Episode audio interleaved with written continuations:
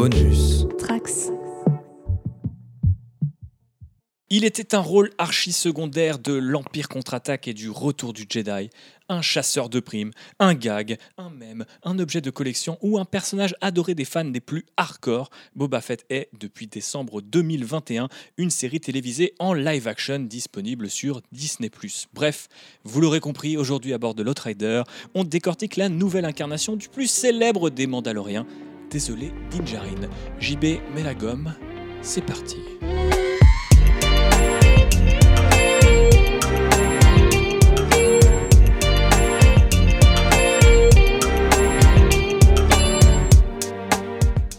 Aujourd'hui à bord, j'ai une fine équipe de contrebandiers, puisqu'il y a tout d'abord les habitués de ce podcast. J'ai nommé Phobos Hello.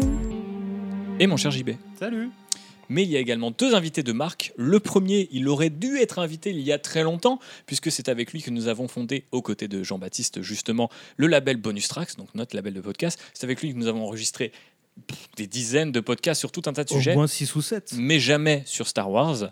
En tout cas, il n'est jamais venu à bord de l'Outrider. C'est bien sûr Monsieur César. Merci de ton accueil, euh, Thibaut. Merci Phobos. Merci JB.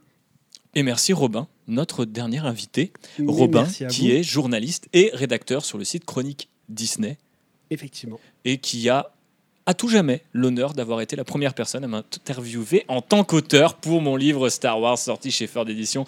Vous pourrez trouver un lien en description. C'est pas vrai.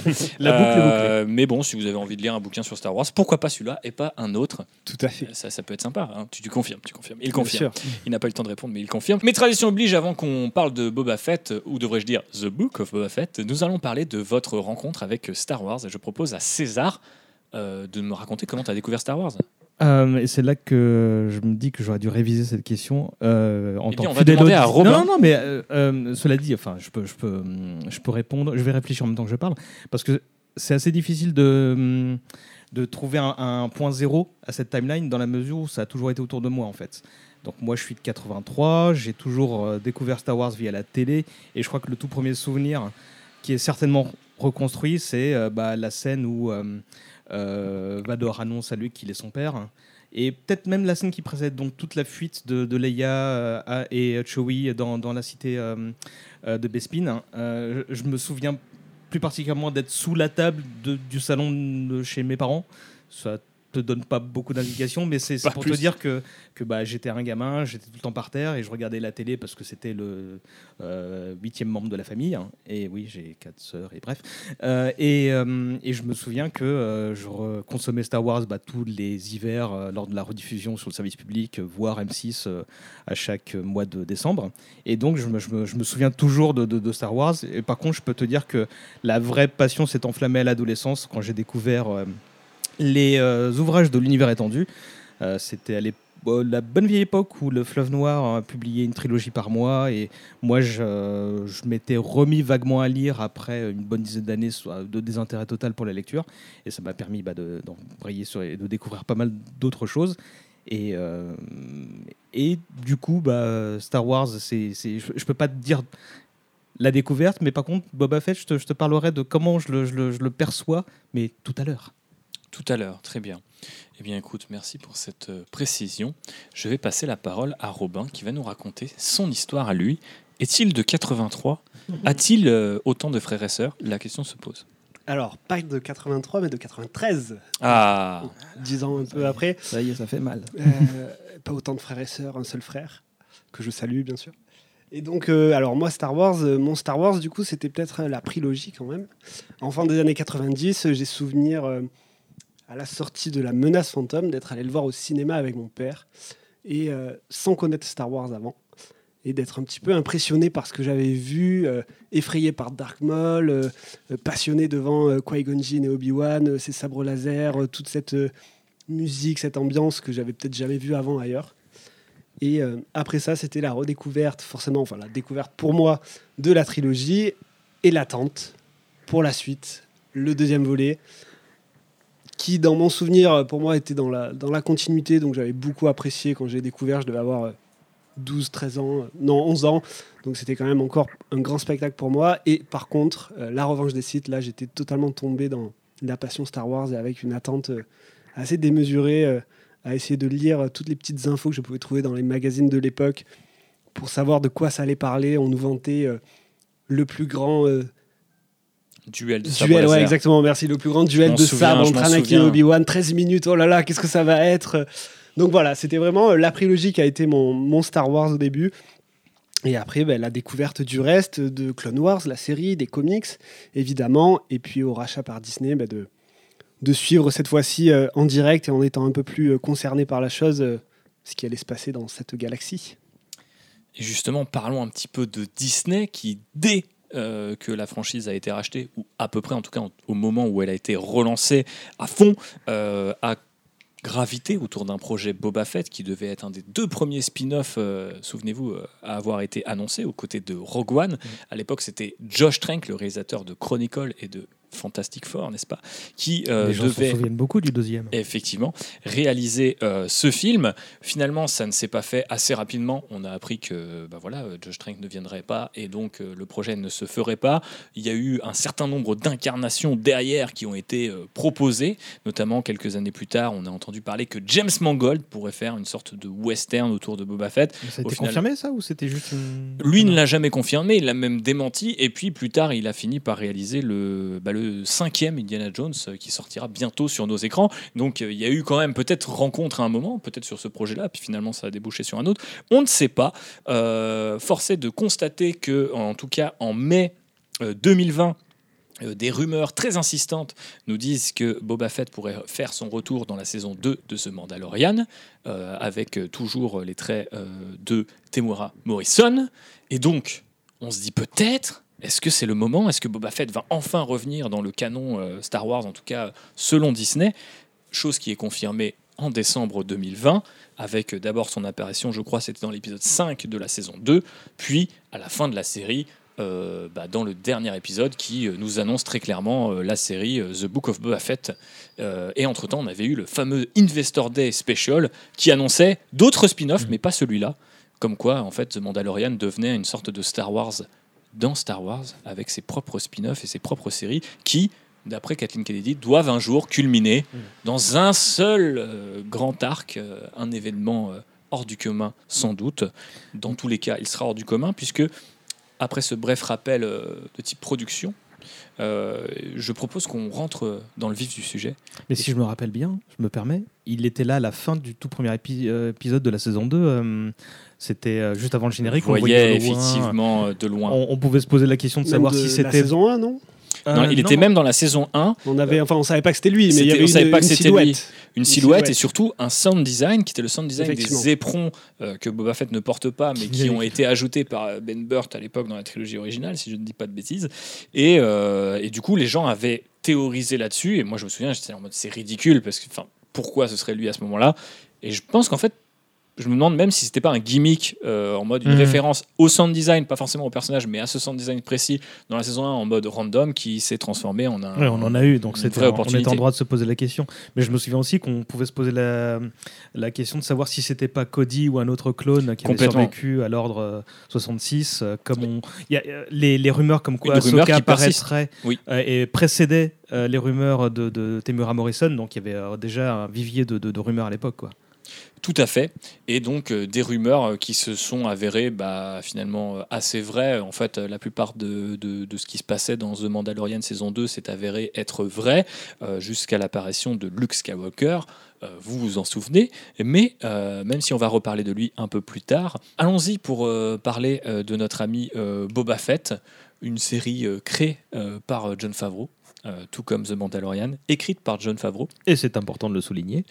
Effectivement, il écrivait déjà The Mandalorian, mais cette fois, il est assisté de Noah Clore, qui était staff writer euh, donc dans la writing room euh, de euh, nos amis de The Mandalorian. Avant ça, bien sûr, Dave Filoni, spécifiquement pour son épisode, pas les autres, et de tout un tas de réalisateurs dont on va parler, je, pense, en parlant de leur épisode. Qu'est-ce que On vous en pensez droppé au moins. oui, voilà, on va, on va quand même parler de Robert Rodriguez, forcément, puisque c'est l'un des producteurs associés à ce projet. Euh, il y a également Steph Green qui a réalisé l'épisode 2, Kevin Techaroen qui a réalisé l'épisode 4. 4 4. euh, merci. Brice Dallas Howard qui a réalisé l'épisode 5 et Dave Filoni qui a réalisé l'épisode 6. Et donc Rodriguez, si vous avez bien suivi, a réalisé les épisodes 1, 3 et 7. Donc il a un petit peu encadré Mm. cette euh, série. Et euh, bah, du coup, je voulais vous demander, euh, sous la direction de Robert Rodriguez, John Favreau et les autres, qu'avez-vous pensé dans les grandes lignes de, cette, euh, de ce Book of Boba Fett? Et vous pouvez spoiler allègrement, puisque, comme on le disait tout à l'heure, je pense qu'il y a prescription. Robin Bah, c'est très compliqué cette série, hein, parce que déjà, est-ce que c'est vraiment une série? Euh, Je ne suis pas vraiment sûr. J'ai l'impression d'avoir vu euh, des épisodes qui étaient censés créer quelque chose et au final, sans aucun fil conducteur qui était euh, satisfaisant.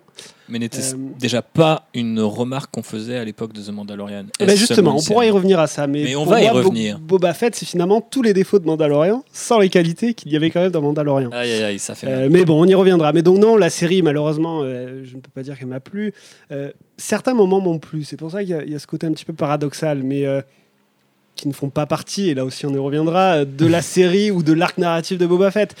Donc en tant que tel, euh, non, je trouve que c'est une série qui est quand même très mal construite, qui a d'énormes soucis de rythme, de réalisation et de tout un tas de choses dont on parlera. Et finalement, qui n'apporte rien au personnage, voire même qu'il déconstruit un petit peu sans en faire quelque chose d'intéressant. Donc c'est compliqué. Le, Mm. le- le constat est compliqué. Tu partages le constat, César? Ouais, complètement. Je pense qu'on va tous euh, relever les, les quelques points positifs de, de la série en, en les qualifiant de, de- de- un peu de bâtard dans le sens où ils ne se réfèrent pas à, Boba Fett en fait. hein. Donc on va mettre les pieds dans le plat tout de suite. Et, j'imagine que comme beaucoup de gens, euh, moi ce que j'ai aimé c'est bah, le lore du Mandalorian qui se fait une place dans le, celui de Boba Fett. Euh, moi je trouve ça d'un point de vue business intéressant de voir ce crossover un peu étrange, c'est-à-dire de voir une série euh, vraiment prendre la vedette d'une série spin-off en fait. Et je me dis que la formule Disney, donc qu'on a l'habitude de voir maintenant chez Marvel, prend pour la première fois un sens euh, tout, tout autre chez, euh, Star Wars. Et je me dis que c'est euh, tantôt bien quand on voit euh, Ahsoka et Luke et donc apporter une espèce de bouche-trou au lore qu'on peut se faire et aux théories qu'on peut se faire euh, en tant que fan, pour peu qu'on ait consommé euh, et les films et les séries et les, séries d'animation. Euh, mais euh, sorti de ça, c'est intéressant, ça, se pose, ça fait poser des questions, mais si on, on extrait ce- cet épisode et demi, ben, on est obligé de faire un constat assez sévère de ce qu'on a vu. Donc, est-ce est-ce que cette manière de, justement de- d'incuber un projet pour finalement revenir sur ses pattes et de re- ren- renvoyer, euh, euh, euh, revenir sur le projet initial pour continuer à parler de lui, vendre celui-là, j'ai l'impression que c'est un cheval de Troie inversé. En fait, on te dit bon, on, a ramené Boba Fett, on va faire une série pour lui, et en fait non, enfin si, mais c'est pas bien, et du coup vous serez content de voir quand même The Mandalorian. Donc ça m'interpelle encore aujourd'hui, trois mois après la diffusion de, de la série, et, et je pense qu'on n'a pas fini de se poser des questions. Et euh, je suis venu pour, pour voir si on peut pas euh, essayer de, de- de- de qualifier tout ça, quoi. Eh bien, écoute, on va essayer, en tout cas, en donnant simple. la parole à Phobos. J'ai dit la parole, d'ailleurs. C'est terrible ce soir, je suis désolé. Elle s'ouvre en corolle. voilà, c'est la fatigue. Oui, tout à fait. Euh, non, bah, je, je partage euh, vos avis, messieurs. hein. Je- J'ai trouvé que la, la série était pas très bonne. Et en fait, c'est un peu gênant parce que on sait pas trop comment juger cet objet. Est-ce qu'on doit le comparer aux autres séries qui existent sur le marché en général? Est-ce qu'on doit le comparer à euh, ben c'est un objet médiatique Star Wars, donc on le compare aux autres trucs Star Wars parce que quelque part on est quand même content de voir une série Star Wars, mais vraiment là le niveau était vraiment trop bas pour que ça soit satisfaisant quoi. Autant The Mandalorian je trouvais que c'était parfois quand même assez faible, mais il y avait quand même un plaisir euh, de regarder l'épisode chaque semaine. Là, vraiment, il y a des moments, euh, tu te dis, mais qu'est-ce que je regarde? C'est, je, suis atterrée du niveau de la série quand on voit aujourd'hui le nombre de séries qui sortent, euh, qui sont très bien, euh, ou même juste bien. Ça n'a pas l'air très difficile, genre des scénaristes qui savent ce qu'ils font, des, des, des gens qui savent ce qu'ils font sur ce genre euh, d'objets médiatiques. Le Il y en a. ce sur John Favreau a été envoyé, j'espère que vous l'avez. C'est pas difficile de, de les recruter, surtout quand tu t'appelles, Lucasfilm. Et, et là, ouais, je pense qu'il y a un vrai gros problème d'écriture, un vrai gros problème de, me de si- construction. je me demande, je me permets de t'interrompre, mais je me demande s'il n'y a pas, depuis toutes ces affaires, en fait, quand même, que ce soit Ryan Johnson, euh, nos amis de Game of Thrones, euh, ou encore euh, Colin Trevorrow, etc., etc. Un- une difficulté lors des Miller, effectivement, pour le Lucasfilm à recruter des gens, des gens, des gens extérieurs sur la durée en fait. Et pour une série, il faut peut-être un showrunner qui va être impliqué sur plusieurs saisons, euh, savoir ce qu'il veut du personnage. Et je pense que c'est plus facile pour eux de faire, de mettre en chantier un truc un peu à l'arrache avec euh, les deux mecs qui ont vaguement fait un truc euh, plus ou moins réussi, plutôt que d'aller recruter quelqu'un qui a vraiment envie de faire un, un western, une histoire de rédemption autour de Boba Fett. Mais Sauf je- quand t'as Robert Rodriguez qui arrive, qui venait prendre un verre avec John Favreau, qui dit Ah non, mais moi je t'en refais 3-4 des épisodes, il a pas de problème. Je suis sûr que j'ai plein de trucs à raconter. Bon, il s'avère que non, enfin il il avait des choses à raconter, mais c'est nul. Et euh, je- enfin, Bah, surtout, ça aurait tenu en un épisode. Quoi. C'est- ça aurait tenu en un flipbook, en fait. Ça aurait été le flipbook de aurait Boba Fett. mieux quoi, fallu faire euh, peut-être une, une émission spéciale, carrément, un téléfilm, un Ouais, bon un, téléfilm. un- téléfilm unique, très bien, mais euh, bon, Parce que après. euh, j'ai l'impression que à partir du moment où on dit aux gens, oui, tu peux commencer à partir de l'épisode 5 de la série et c'est bon, c'est qu'il y a un souci quand même. ouais, c'est déjà d'accord. un sacré aveu d'échec, en y a fait. quand ça. même, euh, Alors, je, je sais pas vous, mais moi j'avais l'impression que il y a peut-être 10 ans, si on m'avait dit euh, Robert Rodriguez, Boba Fett, Grave. film. Alors attends, il y a film. 10 ans, quand est-ce qu'il a fait euh, Shark Boy et Lava Girl Alors, je- oui, je- je sais pas On va dire 15 ans. mais- Ouais, On va Enfin, dire je 15 sais ans. pas, j'avais l'impression quand même que Robert Rodriguez, il y avait Sin une City, certaine il y a 20 ans, du coup. euh, d'auteur et de talent quand même derrière, associé à un personnage un petit peu badass, un petit peu mystérieux, qui pouvait vraiment coller ensemble. Un petit peu. Et au final, bon, ben, on a eu euh, totalement l'opposé. Enfin, je, je comprends pas comment ça a pu être cette, ce mariage d'échecs entre les deux. Mhm.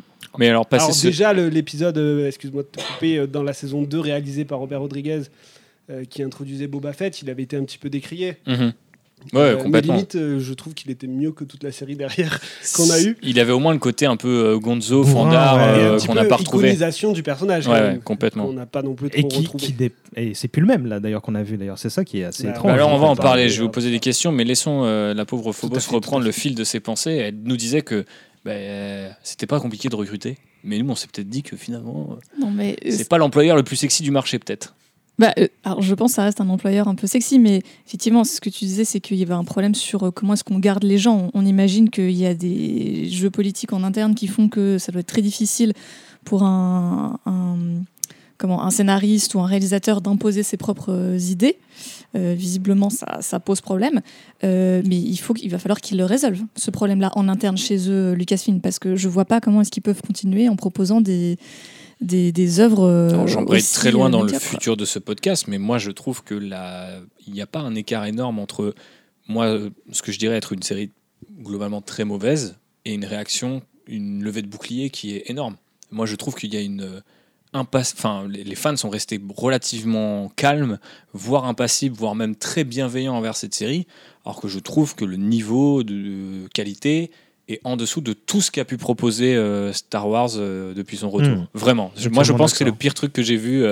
Les fans Euh, sont restés calmes, mais tu vois qu'il y a quand Après, il même. y a euh, peut-être un côté aussi, on s'habitue. au niveau télé, médiatique et tout, j'ai regardé deux trois euh, vidéos de, de journalistes ricains. En fait, ils sont désemparés face au truc. Ils, Oui, savent- mais- ils sont en mode, mais je, sont assommés, on est je tous sais pas quoi On- raconter en on fait. est enfin. effectivement tous assommés et il faut aussi, euh, parce que j'ai fait un petit peu mes recherches pour, pour ce podcast, mais se dire que bah, sur tout le début de l'année, là, donc avant que d'autres séries arrivent pour le concurrencer, Boba Fett domine la demande, enfin les séries à la demande euh, dans les plateformes de streaming, quoi, Toutes devant toutes les autres. Ouais. Mais ça, c'est sûr que tant qu'une série Star Wars sortira, elle sera vue. Ouais, mais quoi donc, qu'il arrive. mais donc du coup, en fait, quelque part, cette formule, tu vois, de, Oui, on oui, le fait, on en envoie quatre par an avec un budget euh, réduit, moins de, moins de talent derrière, peut-être moins de friction artistique ou industrielle. Au final, si ça fait toujours de l'audience, est-ce que il y a pas, il va pas avoir cette tentation du côté Star Wars un peu plus cheap, mais un peu plus rassembleur Mhm. aussi, tu vois? On, on est d'accord que là, le stade que tu nous sors, c'est depuis le début de l'année. Oui. D'accord. C'est pas depuis le début de Disney parce que ça m'aurait fait vraiment fait mal de savoir que, que Boba Fett a plus d'audience que Mandalorian, par exemple. Non, non, non, mais c'est vraiment spécifiquement là sur le début de l'année euh, 2022.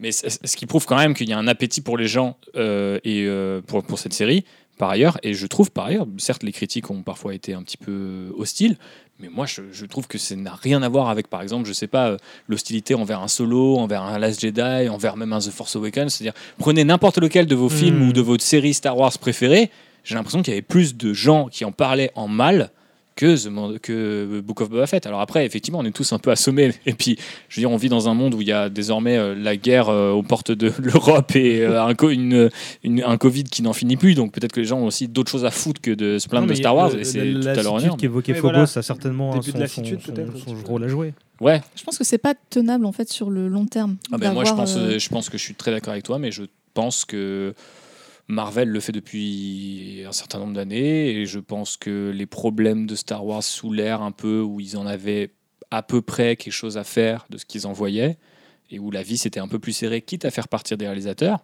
je pense que cette ère-là est révolue. Je pense Ouais, que c'est ce que nous dit cette série. Moi je pensais que, j'embraye sur mon avis, mais je pensais que tout ce qui n'allait pas dans The Mandalorian était un accident par rapport à l'ano- l'anomalie que c'était. Moi, je pense que c'était pas forcément prévu pour être le phénomène que c'est devenu. Hmm. Donc, je me suis dit, il y a plein de trucs qui vont rattraper en cours de route. Je- je Quand on en voit The Book of Boba Fett qui embraye derrière, qui a le recul, etc., qui a deux saisons de The Mandalorian avant et qui font pire, pour moi, c'est c'est plus un bug, c'est une feature, comme on dit. Tu vois. Donc, mais, je crois que tu as tout à fait raison dans le sens où ils savaient pas forcément où ils allaient et ils se sont fait kiffer dans le périmètre qu'ils étaient en train de dessiner. euh, mais ce périmètre est devenu le Star Wars dominant. Bah, oui, oui, bien sûr. Et, mais ils l'avaient pas prévu. Et si tu veux, ils se retrouvent à dire bon, ouais, on a Temora Morrison, on peut le faire venir, on va le faire en Boba Fett, on va faire un épisode avec lui, etc. Rodriguez qui dit non, mais si vous voulez faire un truc avec Boba Fett, moi je suis chaud.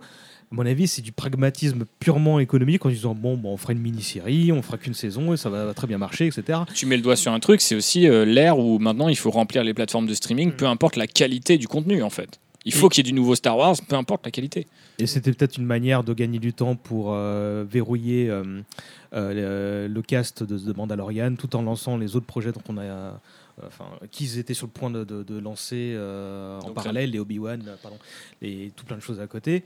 C'était, à mon avis, c'est, c'est, faut pas chercher plus loin en termes. De, à mon avis, il n'y a pas vraiment d'envie. Même de la part de, de, Favreau, euh, se dire bon, on va écrire du Boba Fett. Il a écrit du Boba Fett comme une fanfiction, et j'ai beaucoup de respect pour la fanfiction mais euh, il faut avoir un minimum d'enjeu, un minimum d'ampleur qu'il n'a pas insufflé au projet. Quoi. Mais finalement, est-ce qu'on n'a pas l'impression, quand on a vu la scène post-générique de Mando euh, saison 2, qu'on nous annonçait Boba Fett, histoire de patienter avant Mando saison 3, peut-être un peu plus tard Mhm. Bah, vu que la série n'avait pas été annoncée dans ce fameux panel de Investor. Day, on, on était même en droit de se demander si ce n'était pas la saison Saison 3 3 euh, directement de de Mandalorian. Ouais. Et Ce qui, ce qui, finalement, au final avait- est un peu euh, Bah. Finalement, euh, enfin, moi je pensais vraiment que presque on en avait fini pour deux ans avec Mhm. Mandalorian et que du coup ils mettaient ça histoire bon, d'occuper quand même déjà la place, de faire patienter avant qu'on retrouve euh, le Mandalorian. Et au Mhm. final, c'est pas du tout ça. Enfin, je sais pas, je suis un peu désemparé Et- face à cette stratégie. Et cette post-gène qui est euh, bon, euh, efficace, on va dire. hein, euh, en plus, elle, elle emprunte des codes qui sont. Enfin, moi qui me parle directement, c'est Jabba qui s'assoit sur un trône en mode badass. Tout ça, c'est très Conan en fait. C'est le Conan de Milius avec euh, Schwarzenegger qui, à la fin du, du, euh, du film, est assis sur son trône en mode le penseur et en gros, il a tout conquis. Et, et tu vois, moi, je me dis, qui, moi qui n'apprécie pas Boba Fett plus que ça, je me dis, ok, ils tiennent peut-être quelque chose, ils vont nous, euh, vont nous montrer le Boba Fett qu'on a entreaperçu dans la saison 2 en mode je défouraille tout, j'en ai rien à foutre, je veux tracer mon chemin. Ok, je veux bien. Ce qu'on a vu, c'est un syndicaliste qui essaie de faire, de taper aux portes pour dire non, mais on va se faire des bisous entre nous, ça va bien se passer. Donc en fait, euh, ils te promettent quelque chose, ils te tendent des perches et en fait, euh, au bout d'un moment, euh, bah, ils, ils les reprennent. euh, donc grosse déception aussi, alors que bon, il y avait matière à faire quelque chose. Mais à la limite, pourquoi pas d'avoir un Boba Fett qui d'un coup euh, se euh, soucie de la justice sociale et veut euh, démanteler Mhm. l'espèce de d'enclave capitaliste du coin là, tu vois, genre pourquoi pas? Mais c'est même pas ça, c'est ça le problème. Mais c'est Oui, ça et beaucoup d'autres choses en fait. Parce C'est que le, le côté arc de rédemption peut être intéressant. Oui, mais soi. complètement. Mais je, je pense que n'importe quelle des pistes amorcées dans cette série, parce qu'il y en a énormément, ouais, ouais, clairement. c'est-à-dire le, le chef de guerre, le parrain de la mafia, euh, le chasseur de primes re- repenti, l'espèce de guerrier un peu mystique, tout fonctionnait. Mais en fait, au sein d'un épisode, euh, il y a deux ou trois facettes de Boba Fett qui sont explorées, C'est ça, et il y a on donne tellement un- de perches possibles. et ça quoi. donne un peu l'impression qu'ils osent pas choisir en fait. Mais euh, passons euh, le micro à JB pour qu'on ait un petit peu son avis dans les grandes lignes avant que je vous pose des questions Oula. plus précises. Euh, bah, f- alors, moi, je vous ai trouvé extrêmement gentil avec la série, parce que moi, vraiment, j'ai perdu mon temps dessus. hein. J'ai perdu 7 heures de ma vie à regarder cette horreur. Euh, Thibaut était un peu en train de dire ce qui, moi, m'a vraiment dérangé, c'est qu'en fait, il ne raconte tout et rien en même temps avec le personnage. C'est-à-dire qu'il n'a pas d'arc narratif, il a 5 ou 6 pistes différentes. Et euh, au-delà de l'écriture, au-delà de tout ça, il y a aussi la réalisation et la mise en scène qui est affligeante. c'était moche, c'était mou. Je me suis vraiment fait chier en fait. Et ça m'emmerde que Star Wars ça devienne ça en fait. Et je pouvais excuser les défauts de Mandalorian saison 2. Là, j'excuse plus. Là, tu vois, par exemple, Obi-Wan, je sais que je vais pas la regarder.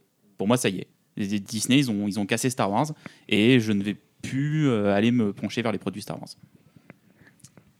Dur d'embrayer après ça, mais euh, on ne peut pas forcément donner tort à JB. Tu donc, continues euh, le montage quand même des Lost Riders.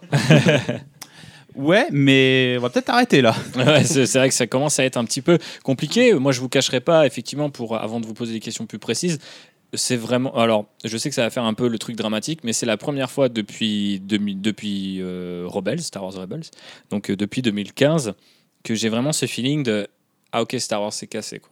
Il y a un truc qui est. Et vraiment, en regardant cette série, je me suis vraiment dit un truc que je me suis pas dit avant et que beaucoup de gens parodiaient. Tu vois, euh, t'as vu Star Wars 7, donc ça y est, Disney, ils ont détruit Star Wars. T'as vu Star Wars 8, donc oui. T'as vu Star Wars 9, enfin, tu sais, c'est à peu près tous les, tous les ans.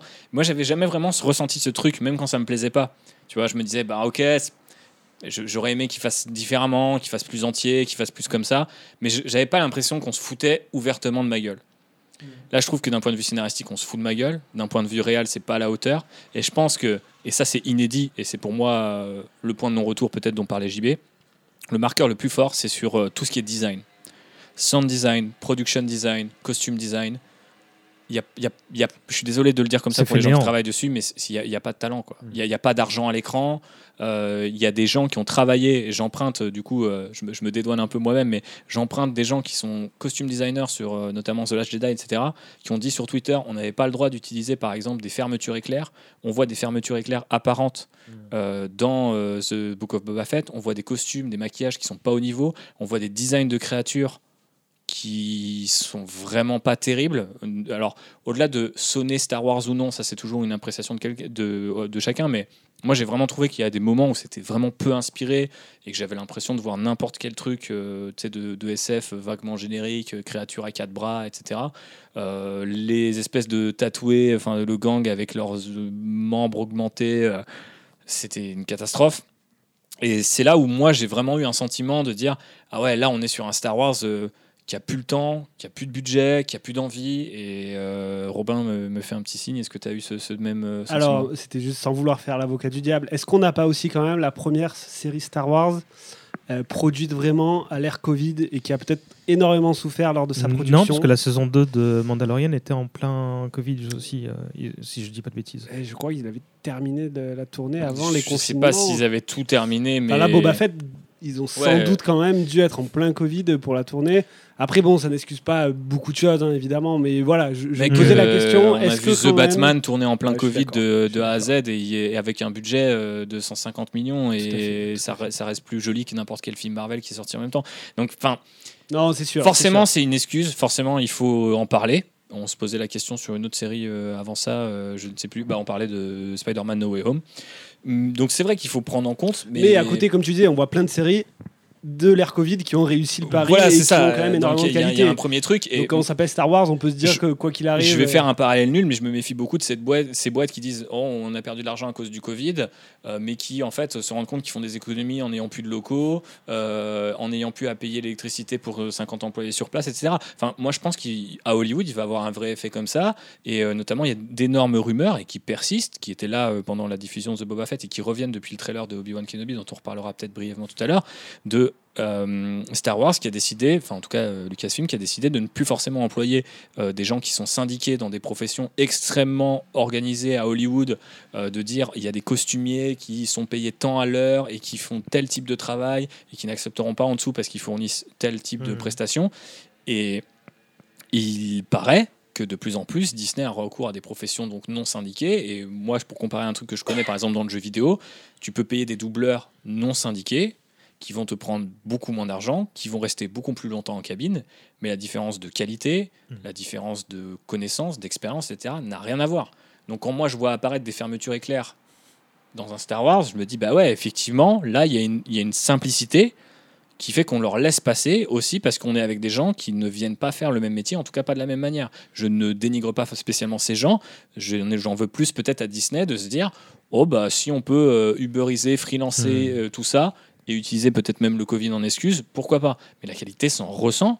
le trailer d'Obi-Wan Kenobi, je trouve, le montre, et tous les épisodes de The Book of Boba Fett le montrent. Et avant ça, certains épisodes de The Mandalorian paraissaient quand même déjà vraiment dépouillés par rapport à ce qu'on avait l'habitude de faire.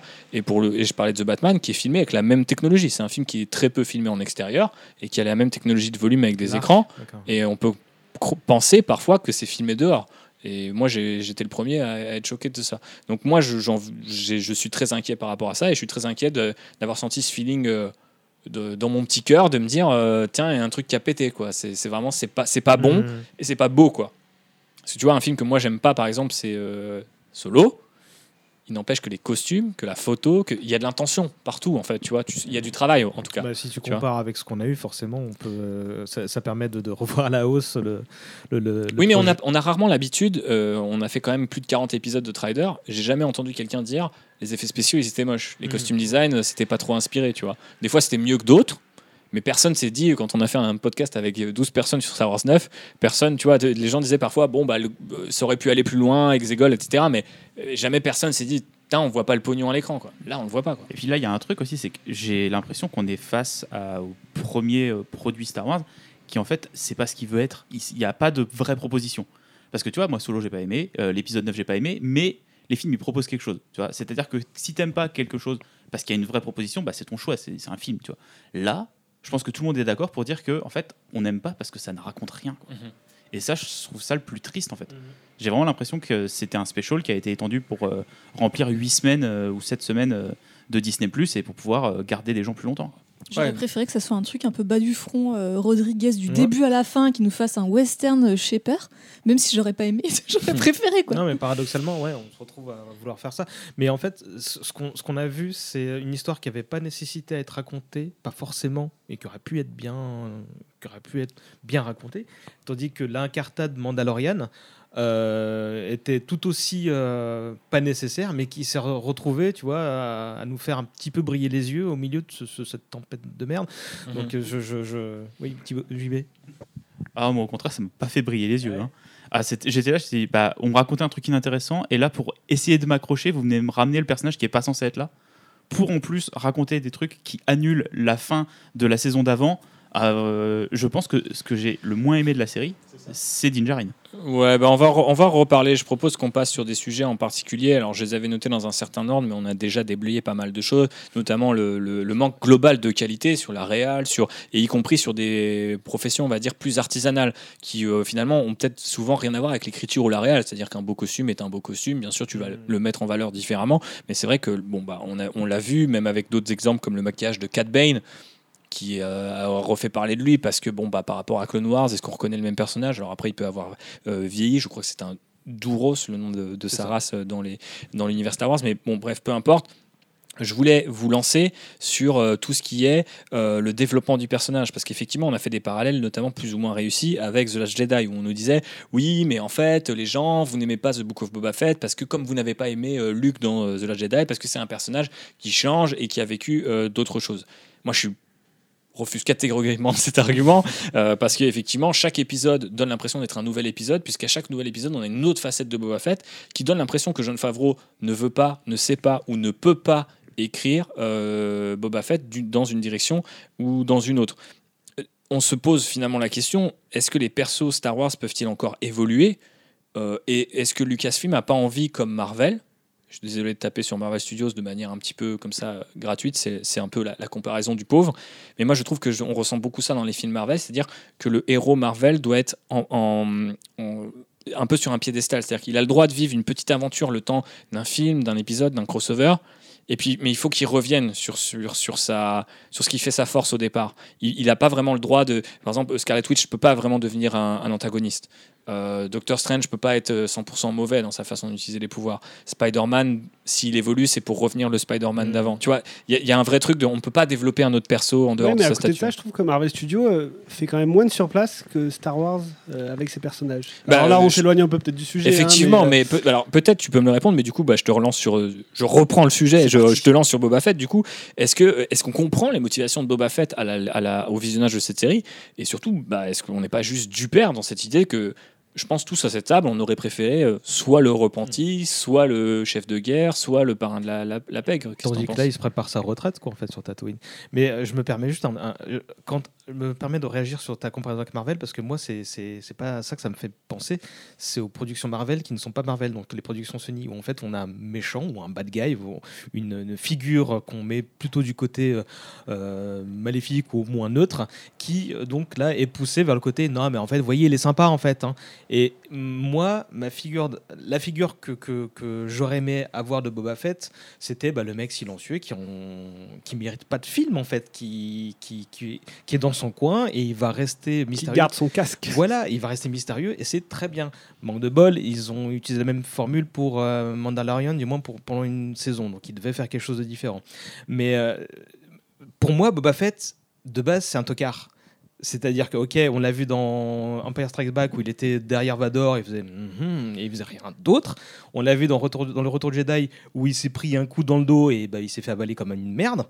Et euh, moi qui ai vu euh, les Clone Wars très tardivement, rien ne venait contredire cette vision que j'avais. À savoir, bon, bah, c'est un post-ado qui, certes, a perdu son papa et qui essaie d'être à la hauteur de lui, mais qui est mauvais. Et qui a tout appris des autres chasseurs de primes. Voilà. Et donc je me disais, bon, bah, il n'y a, y a pas besoin de revenir sur le personnage. Euh, dans la saison 2, ils ont voulu euh, l'iconiser via l'épisode de Rodriguez. Et finalement, bon, bah, c'était marrant. Est-ce qu'on avait besoin de plus? Non, ils l'ont fait quand même pour faire bah, ce qu'on a vu. Et, et je ne peux pas m'empêcher de trouver ça dommage. N'y avait-il pas déjà un- une forme de, de, de, de- je sais pas, d'aveu de faiblesse, de tu vois, moi je me sais que ça m'avait gêné, euh, faut écouter les mandats lockdown de l'époque, mais cet épisode m'avait gêné parce que il y avait vraiment un côté, il faut rendre Boba Fett aussi cool que le mythe Boba Fett. euh, Ils le- sont obligés. le- mais, mais en fait, le problème c'est que c'est pas possible. C'est-à-dire que le mythe Boba Fett, en fait, et c'est un truc dans lequel je pense beaucoup de studios, et même euh, je le vois aussi à, à mon niveau euh, dans, dans le jeu vidéo, un mot très galvaudé, c'est de dire il faut que ça soit iconique. Mais en fait, rien ne peut être iconique, en fait, c'est les gens qui décident, tu vois. Et la- de la même manière que j'avais fait une petite interview sur Boba Fett euh, avant la série, et en fait, j'avais très très peur de ce qu'ils allaient faire, parce que moi j'étais persuadé que euh, rien ne remplacerait 30 ans d'un secret partagé de Boba Fett sur Ville Sarlacc, tu vois.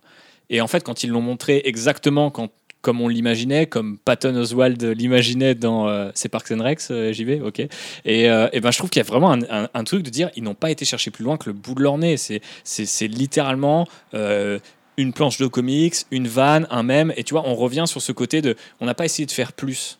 On a juste essayé d'entretenir ce mythe et de le, enfin quelque part de donner des images pour ceux qui ne, ne seraient pas encore dans ce cercle Mhm. privé. Moi, je suis pour que de plus en plus de gens soient fans de Star Wars, mais j'ai aussi envie de leur donner une autre manière d'approcher ça, ce que je trouve très réussi par exemple dans Clone Wars ou dans Rebels ou même dans les nouveaux films, euh, Star Wars 9 y compris, c'est-à-dire il y a des gens qui aiment ces films d'amour parce qu'ils y ont vu quelque chose qu'ils n'avaient pas vu dans les six précédents. Là, j'ai pas l'impression qu'il y a un Boba Fett qu'on n'a pas vu avant. Il y en a 4, 5, 6, puis on revient à l'ancien, puis on repasse à un autre, et c'est très bizarre comme approche, tu vois. Ça donne vraiment l'impression qu'ils n'avaient soit rien à raconter, soit tout à raconter, et qu'ils n'ont pas osé choisir. Et, ça aussi, ça fait très peur sur le côté Star Wars est mort. Euh, tu vois, euh, de, bah, en fait, ouais, vous n'arrivez plus à faire des choix. Vous êtes dans, une, dans un immobilisme où le moindre risque vous fait peur. Et, euh, et moi, moi, ça me fait vraiment, c'est ça qui me fait vraiment peur pour, pour continuer dans la métaphore. Ce que tu dis là, ça me fait penser et ça me fait rebondir à- sur ce que disait euh, Phobos tout à l'heure. C'est peut-être pour ça qu'ils ont du mal à recruter des talents et des vrais noms, parce qu'en fait, je pense que les gens n'ont pas envie d'aller bosser sur Star Wars quand euh, tu en tant vois. que créateur, qu'est-ce que tu y trouverais, quoi? Ouais, Bah, c'est ça. Et puis quand tu vois ce qui s'est passé euh, là sur ces dernières années, quand tu vois ce qui est arrivé à Abrams, quand tu vois euh, ce qui est merde, ton pote. Ryan Johnson. Voilà, Ryan Johnson. tu vois, quand tu vois comment ces gens-là ont été traités et par le fandom Star Wars, Et aux dernières rumeurs, Patty Jenkins. alors, dans un micro c'est mieux César. Tu, tu- tu as mon micro. aux dernières rumeurs, Patty Jenkins.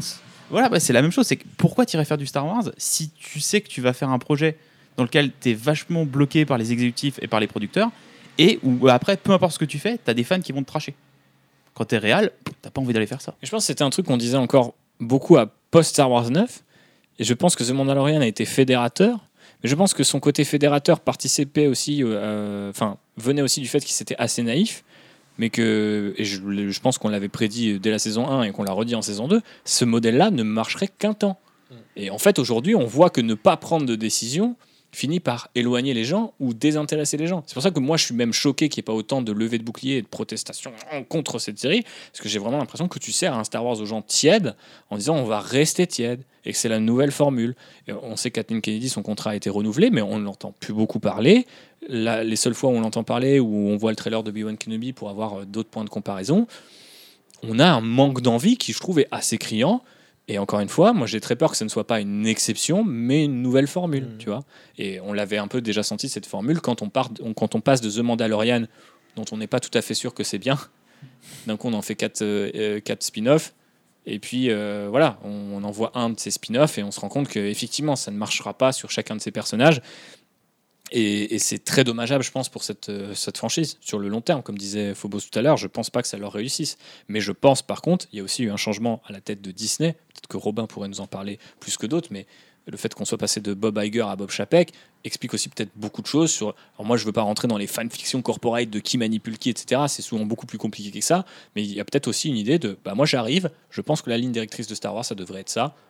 Ma chère Kathleen, je vous laisse mettre de comment l'appliquer. Mm. Bon, bah The Mandalorian, ça marche, on va cloner The Mandalorian. Je pense que Bob Iger avait évidemment ses défauts et une façon de gérer euh, l'entreprise euh, qui avait ses limites, mais je pense que Bob Iger c'était un meilleur euh, gestionnaire de The Walt Disney Company qui avait, je sais plus qui c'est qui disait ça, mais en gros, il était meilleur à faire avaler les couleuvres, quoi. Et euh, c'est un peu ça. Il avait ses qualités, ses défauts, mais il avait une vision. Et donc, même on l'a bien vu quand même depuis qu'il est arrivé, Bob Iger. Euh, ben, la société s'est développée à coup de rachat, effectivement, à coup d'expansion, mais avec quand même la création euh, d'un genre Disney euh, qui a eu ses qualités. Là, aujourd'hui, Bob Chapek, pour l'instant, la vision, on la voit pas. Les qualités, bon, ben, c'est la continuité de ce que faisait Bob Iger, mais par contre, les défauts, on les voit, notamment avec les récentes polémiques. Et oui, effectivement, du coup, je- pourquoi on vous parle de ça et qu'on se permet le petit aparté, c'est aussi parce que bah, faut, faut imaginer que toutes ces choses-là rentrent en considération sur la qualité, le temps euh, et les investissements de manière générale qui sont faits sur une série comme, euh, comme Boba Fett.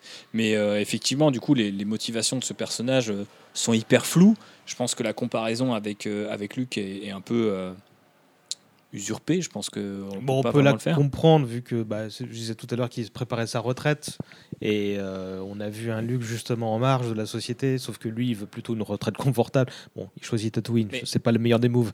Il y, a- il y a vraiment un côté très différent dans une idée que Ryan Johnson le présente, ce qui était par ailleurs une idée de George Lucas au début, je me permets de le rappeler, mais en ermite, que ça choque les gens, et de dire je ne vais pas choisir ce que va être Boba Fett, donc il va être ces six personnes-là, Mm. Et ensuite personne n'y trouvera son compte. Enfin, tu vois, il y a un truc de. il y en- les deux peuvent choquer, mais il y en a un par sa prise de risque et l'autre par sa non prise de risque. Donc c'est Mais même, je dirais, euh, le, le premier, tu vois, en fait, c'est pas ça qui devrait choquer. Faire un choix devrait pas choquer. On aime ou pas le choix, mais je trouve ça plus choquant de ne pas, pas. choisir du tout et de donner quatre visions de personnages sans savoir où aller. Mhm. Alors que Phobos euh, disait tout à l'heure à raison que ça aurait pu être intéressant de voir justement un, un, Boba Fett peaceful, tu vois, qui cherche à instaurer un nouvel ordre, euh, choupi, euh, pourquoi pas.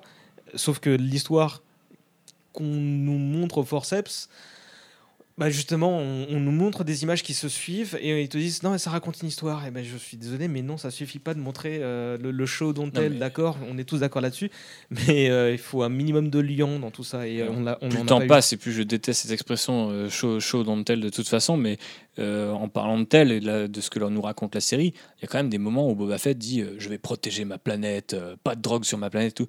Mais mec, t'es pas de Tatooine en fait. On t'a vu une fois sur cette putain de planète, dans tout canon confondu, tu vois. Il y a vraiment des trucs très bizarres. Il y a des trucs, il reconnaît euh, le wiki euh, Brad Cranston euh, qui venait des, des comics, comics, euh, Dark Vador, et tu te dis, on comprend pas vraiment s'il le reconnaît ou pas. Il y a vraiment un niveau d'amateurisme qui est permanent. Enfin, d'un point de vue, c'est mon métier maintenant, donc je peux, je peux me permettre peut-être de le dire, mais je me dis, bon, bah, j'ai écrit Boba Fett, je peux pas vraiment dire euh, ma planète, quoi. Bah, d'où c'est ta planète Parce que t'as passé 10 ans dans le Sarlac. Enfin, en on fait, comprend pas cette obsession. on- on comprend pas trop. On est antinomique entre le, le, le, le monsieur qui essaie d'instaurer un nouvel ordre euh, gentillet et le mec qui a juste désingué Bib Fortuna pour s'asseoir sur son trône à la place. Il y a un monde, quoi. Et bah, comme tu l'as dit, ils ont, ils ont choisi de faire au- aucun choix. Quoi. Et tu Finalement, est-ce qu'on n'aurait pas préféré juste une histoire de vengeance où il va euh, buter tous ceux qui lui ont causé du tort depuis sa disparition ou avant. C'est quand même pas mal ce qu'annonçait le titre, quand même, non? Bah ouais, je sais pas, ou presque même chaque, de- chaque épisode, une nouvelle planète et euh, soit une nouvelle mission, mais bon, on retomberait encore un peu dans Mandalorian, mais vraiment de la pure euh, Mais dans, la, vengeance. dans- dans la force aussi du serial, parce que Ouais, là, nous, ça, avoir, exactement. nous, nous avoir, nous avoir fait croire qu'il y a un fil rouge alors qu'il n'y en a pas, c'est quand même assez désastreux aussi. Je voulais attirer votre attention, par exemple, sur cette côté double timeline Mm. qu'on trouve beaucoup dans les séries ces dernières années, depuis notamment, j'ai un peu l'impression, le succès de Westworld qui fonctionnait sur ce principe.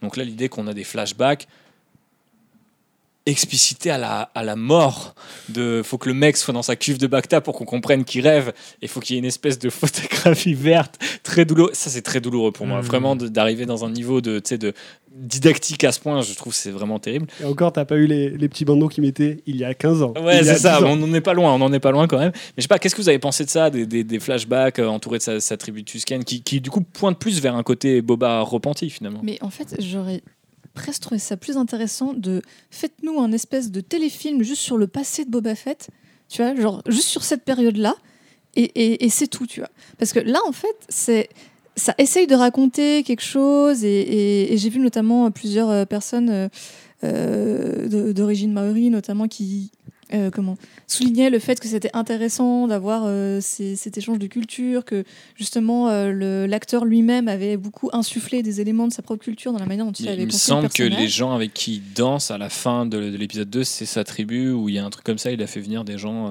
Peut-être je, je n'avais pas ce détail en tête, mais sur le bâton notamment qui sculpte, ça fait écho à des vrais éléments. Je vais être positif, mais c'est mon, c'est ma partie préférée de la série. Mais oui, mais c'est en fait ces passages-là sont pas si ratés que ça. Mais en fait, le problème c'est comment ça s'insère dans le reste de la série et qu'est-ce que, en, en quoi ça sert le récit. Tu vois. Mais le bâton est un super bon exemple. Je ne comprends pas pourquoi on a un épisode 2 qui est le meilleur de Steph Green, du coup, qui avait réalisé du, du Watchmen, du Preacher, etc., qui a un- peut-être un, un level de, de pedigree assez, assez quali, en fait, sur ce niveau de série un peu au budget, etc. Elle vient d'arriver euh, pour Boba Fett ou elle était déjà là pour Non, non, non, Mandalorian c'était euh, spécifiquement sur ce premier épisode. Et je trouve que après la douche froide qui avait été le premier, ça m'avait pas mal rassuré, même s'il y avait des choses que je trouvais un petit peu bizarres et un petit peu procédurières dans l'écriture. Voir ce niveau de bah, tout de suite la réal qui était beaucoup plus euh, euh, bah, inspiré, des trucs un peu plus touchants, et vraiment ce côté martial de il va forger son bâton avec lequel on l'a vu dans les- la saison 2.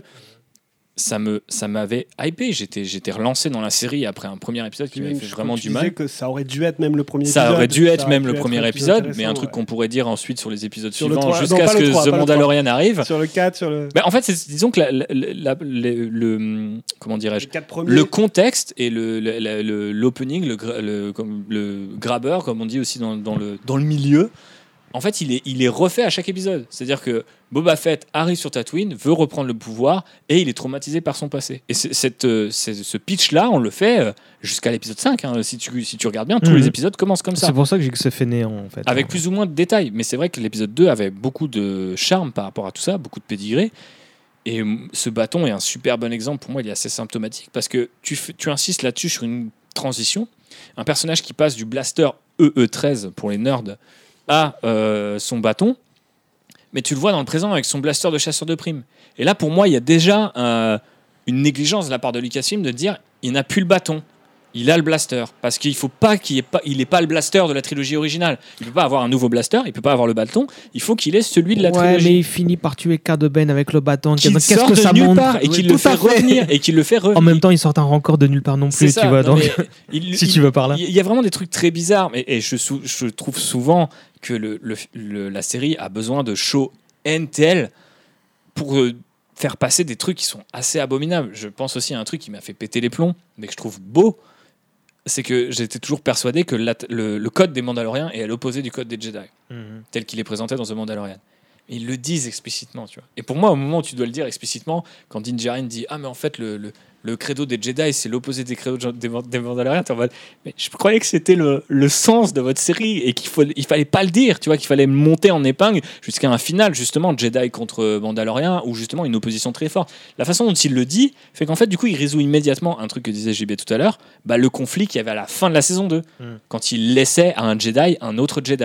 Et ben là, en fait, quand il formule ça, une fois qu'il formule ça, il n'y a plus rien, il n'y a plus d'enjeu, il n'y a plus de putain de drama, c'est fini, quoi, en fait. Vous avez niqué le truc.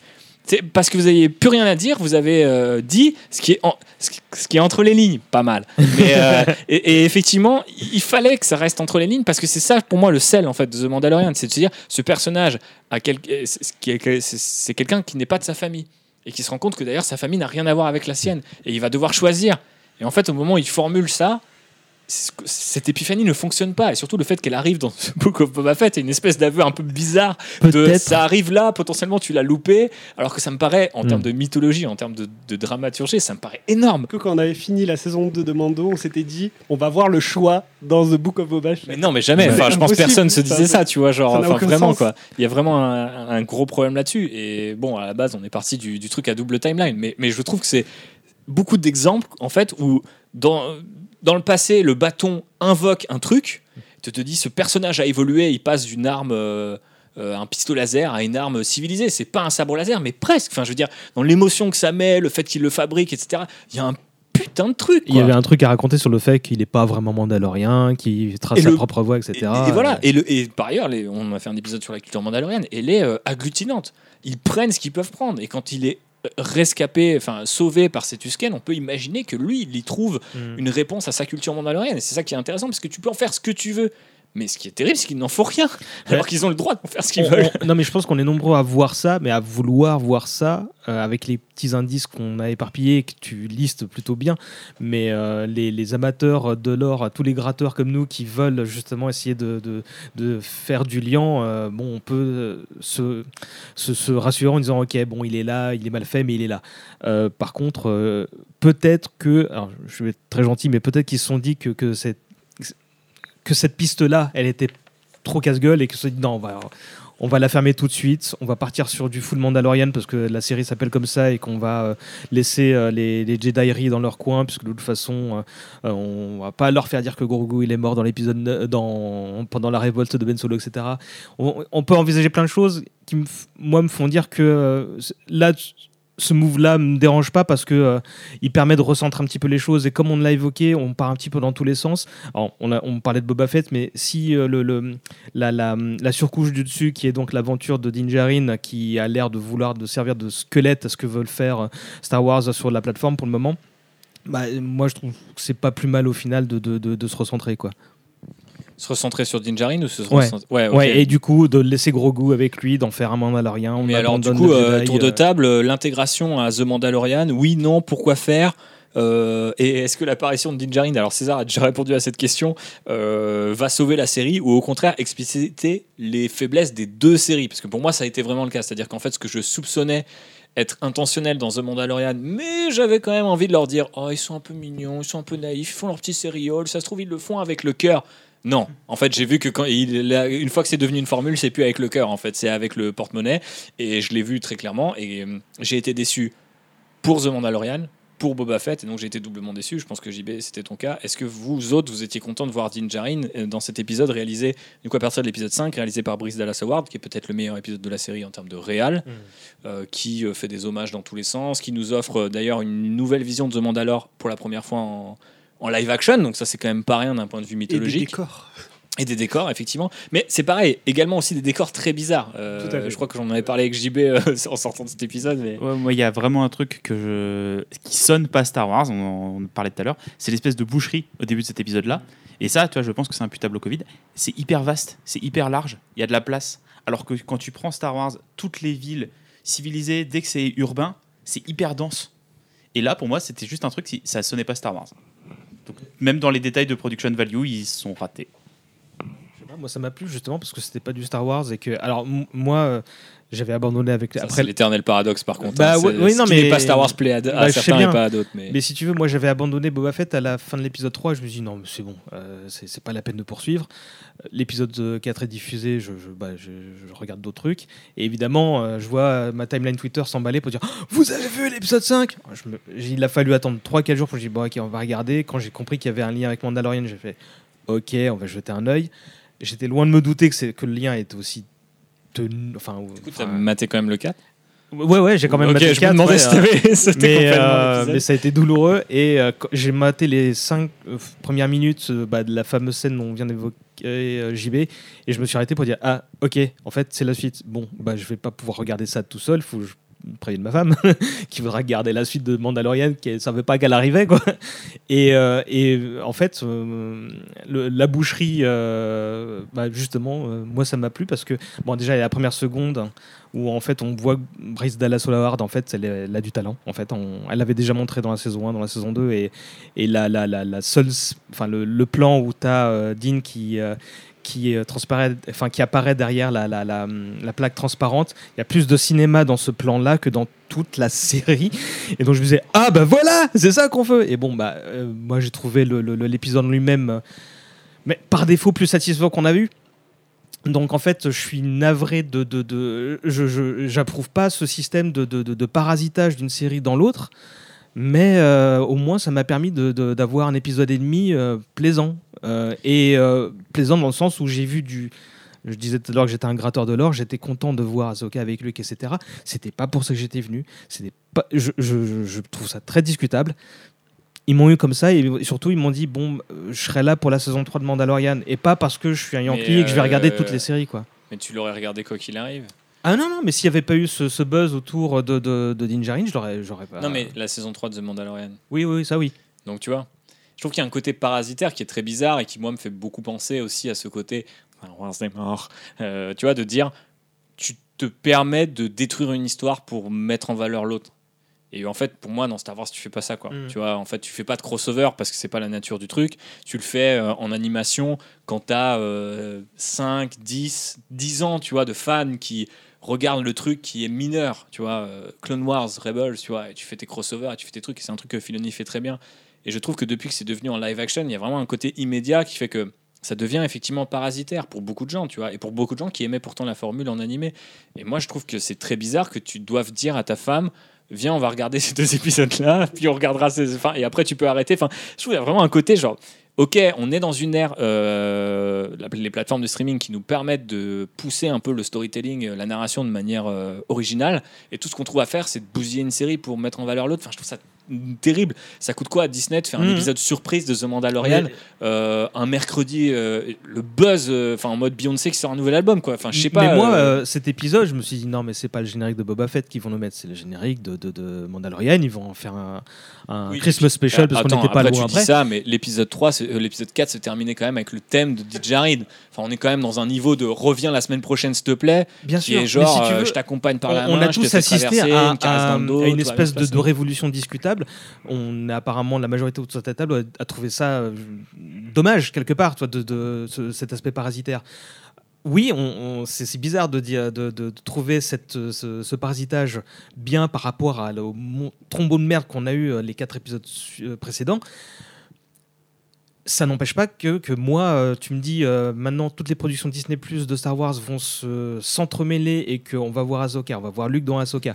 On va, ça me, J'ai pas, j'ai pas envie de ça. J'ai trop peur. Je J'ai vu Ahsoka avec Luke, j'ai fait ah donc ils se connaissent mec, et donc il y a eu un Je déclic. suis obligé de Et te j'ai vu, attends, attends, et j'ai vu Marc sur Twitter dire qu'il avait les, les, les, les larmes aux yeux en voyant ce moment. J'ai fait Je vais le dégommer. Ok, n'exagérons rien. Mais, euh, mais, mais je me dis, je, je- je- ça me met dans un état de. Je, je sais. J'ai Paradoxal. factuellement aimé, je peux pas approuver, tu vois, c'est très paradoxal, ouais, comme tu dis.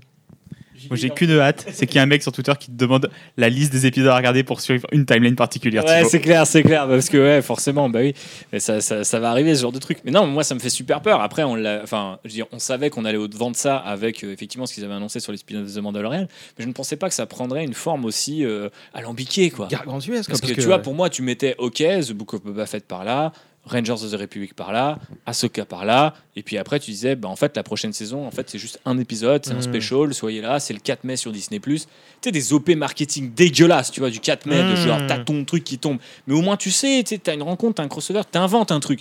Là, s'il te plaît, ils inventent que dalle. Ils Ouais. sacrifient deux séries pour euh, raconter une histoire qui est médiocre. Eh, Il y a même un grand remplacement, euh, tu vois, qui, qui est opéré. Et, qui- termes. et tu te dis, mais, mais enfin, euh, après avoir vu l'épisode 5, je voulais toujours pas y croire. Mais pourquoi ils ont fait ça? Mais pourquoi Pourquoi Pourquoi? Et tout en me disant, mais bon, j'étais content de voir Din Djarin. Il a défouré avec son sabre noir, c'était cool. On a revu. Mais, mec, mec, rien que ça. Putain, le sabre laser noir qui combat son porteur, mais moi, ça me fait péter les plombs, des trucs comme ça, tu vois, genre d'inventer d'un coup, euh, ah, je galère. Mais pourquoi il galère? Pourquoi il n'arrive pas à se dire, ouais, je veux pas suivre le code. Enfin, il y a un vrai truc. Même lui est atteint de ce syndrome de il ne peut pas choisir. Mhm. Il ne peut pas choisir. Il faut qu'il reste le père de Grogu. Punto, parce que c'est ça qu'on a vu depuis le premier putain d'épisode de The Mandalorian. Ça y est, je commence à devenir vulgaire et la bière fait son effet. Mais je veux dire, c'est terrible qu'un personnage dont la, dont la progression est amorcée dans, la fin, dans le dernier épisode de sa saison 2 retrouve les personnages qu'il a quittés et qu'on n'a pas vu de la saison 2 d'ailleurs, il me semble, le forgeron et, et, euh, l'autre. euh, Un petit épisode, je crois, non? Il me semble qu'on les voit pas dans la saison 2, mais je t'avouerai que ça- ça- la mémoire me fait défaut. Mais bref, peu importe, on les revoit. Ils sont sur cette station, un peu comme par hasard. Après, bah, ça, des fois, voilà, c'est relou d'inventer des excuses. Ils sont là, ok, pourquoi pas? Mais le fait qu'ils lui disent, bah, en fait, t'as enlevé ton casque une fois, dégage. Et que lui ait le sabre noir, et ils se disent pas, en fait, je suis votre leader, tu vois. Fermez vos gueules. Et en fait, je, je le réinvente, le Creed. J'en ai rien à taper. Ou qu'ils disent, tu sais quoi, je m'en fous. Ou alors, je, je te combats même pas, je vais chercher mon fils. Mais choisissez. Est-il père Est-il le nouveau Mandalore? Est-il un chasseur de primes? Il est encore tout et, son contraire. Je me suis fait la même Peut-on imaginer toi. que quelqu'un trancherait la tête d'un innocent pour aller retrouver son fils derrière Je, je j'y arrive pas. Et je le disais dans la saison 1, et je, le je, je l'ai redit dans la saison 2, Dinjarin, c'est un non-personnage. Et ce, ce- ce- cet, écart me le prouve encore. Mhm. Mais je me dis que tu vois, euh, euh, le, le fait qu'il soit tiraillé entre euh, euh, plusieurs mondes, entre le, le code Mandalorian tel qu'on l'a enseigné, tel qu'il est vraiment, euh, avec les, les, euh, les chemins de traverse type Boba Fett qui mène sa route. Et, est et- et le même et le même et les mêmes routes que peuvent se tracer qui peuvent être tracées pour son fils adoptif tu vois. Il y a- je me dis qu'il y a beaucoup de bordel dans sa tête. Ah, Il y a une grosse Et je me dis- entre le code Jedi et le code et je me dis que en fait c'est peut-être des trucs qui moi j'ai envie de le voir justement des- entre la côte de maille ou le sabre laser. ouais non ça c'était à péter. Tu vois, mais, j'ai envie de le voir prendre de une prendre pour décision et je me dis que dans la saison 3 il y a peut-être moyen qu'on le voit faire on peut dire ok c'est fini bon bah c'est moi qui ai le sabre on va faire les choses à ma manière que May the Force be with you parce que j'en peux plus. J'en peux plus. Il faut arrêter de nous prendre pour des idiots comme ça. Et moi, j'ai très peur qu'on nous dise jusqu'à ce que. C'est un truc qu'en plus on voit dans les séries bien avant Marvel, bien avant Star Wars. Sais, le moment de on pourrait changer le statu quo et terminer sur une saison finale de bâtard, mais on a été renouvelé pour trois saisons. Alors on va continuer avec la même merde jusqu'à ce que vous n'en pouviez plus et que quand enfin le final arrive, tout le monde s'en fout, tu vois. La- la- Ça, ouais. c'est à ça que je, c'est à toi que je pense. J'allais Mais- dire qu'avec euh, Pedro Pascal, ils peuvent pas le garder éternellement, mais en fait, euh, il apparaît tellement peu souvent qu'ils peuvent euh, trouver un deal pour apparaître de temps en temps. euh. Mec, mais c'est trop bizarre. Enfin, l'apparition de, de, de, de me remet en colère. Mais je repense à ce truc de Ahsoka et de Luke et des Omar qui nous écoutent. Mais comment peut-on se satisfaire de ça, quoi? Comment peut-on se satisfaire d'une apparition? Alors, je disais qu'on peut pas iconiser, on peut pas choisir d'iconiser, mais on peut essayer. Moi, je trouve qu'il y a quand même un truc très bizarre de, de Yoda, s- bébé Yoda, c'est c'est un- c'est une marionnette. Luke, c'est un CGI. Déjà, moi, ça me fait péter les plombs. On est rentré quand même dans une ère complètement dystopique. Et en plus, Ahsoka qui arrive comme ça au bord de l'eau. Oh oui, bah, c'est un Skywalker. hein, Ils sont un peu têtus. Eh bordel, c'est une sitcom ou alors- d'où ils se sont rencontrés Enfin, Mais regarde, là, ça. Enfin, j'ai je- envie de voir la leur première Tu rencontre. sais aussi bien que moi que ce truc-là, il a été décidé justement pour caresser les, euh, bah, tous les fans de, de, de- de Star Wars qui se contentent de la saga Skywalker, des spin-offs euh, euh, en film, des spin-offs en, en dessin animé ou en série. Tout le monde en a pour, pour son grade. Et du coup, mais il- non, mais rencontre- je, je suis d'accord avec toi, Thibaut. Je me fais l'avocat du diable. je me dis, regarde, mais regarde, moi qui euh, qui euh, mon, mon héros dans mon enfance, c'était Luke Skywalker, c'était pas Han Solo, tu vois, c'était le Jedi, tu vois. Euh, donc à la fin de la saison Comme tu 2 es de, sage. de, de Mandalorian, moi j'étais content de le voir, j'y croyais pas, j'ai eu euh, vraiment la larmichette, etc. Parce que bah, ça appuyait sur un, un point sensible. Là, ce qu'ils m'ont donné, c'est Hmm, ok, je le vois, je suis content, je, je, je, je vois ce que vous voulez faire, vous mettez euh, des briques dans le lore.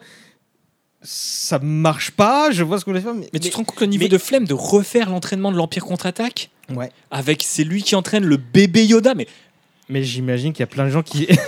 c'est horrible c'est- nul et en plus pour l'abandonner l'épisode suivant il y a vraiment un truc mais terrible Tout en lui faisant une. euh, en, lui prodiguant une éducation absolument pas positive. il y a, y un hein. truc en plus limite qui frôle la redcoin de The Last Jedi quand ils disent euh, alors après on est quelques années avant bien entendu mais il y a vraiment un truc très bizarre de dire voilà euh, Luke il applique le code de Jedi à la lettre alors qu'il a rencontré Ahsoka qui est peut-être la meuf qui l'a jamais appliqué genre par excellence et qui dit il va laisser partir ce mec mais Ouais, là, là, on- Là, pour moi, il y a c'est- de la vraie frilosité, tu vois, de dire on va pas assumer le côté euh, réformeur, euh, euh, comment on dit Réformateur, Réformateur. pardon. Réformateur de, de, de Luke Skywalker, tu Mais, vois. mais là, c'est de la supposition parce qu'on peut se dire, tu vois, Il que y a non, encore mais du Ahsoka, temps. elle est dans son coin. Moi, je vais.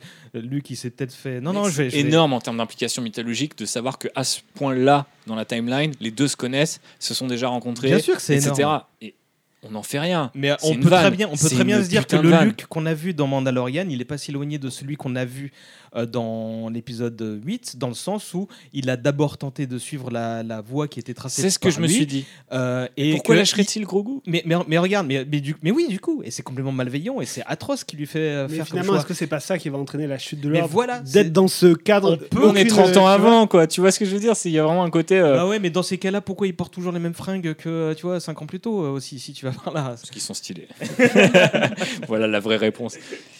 Moi, je trouve qu'il y a vraiment un côté flemmard là-dedans. Et il y avait une, C'est flemmard. il y avait une, une opportunité, quitte à ce qu'elle soit douteuse, d'inventer un nouveau Luke et justement de réconcilier euh, les gens qui peut-être euh, se disent oh, The Jedi c'est trop loin, mais en même temps, effectivement, entre le retour de Jedi et The Last Jedi, malgré le fait qu'ils partagent un mot dans le titre, il faut qu'il se passe quelque chose, tu vois. Et ben, pourquoi on pouvait pas le voir faire autre chose? Pourquoi on voulait pas le voir galérer?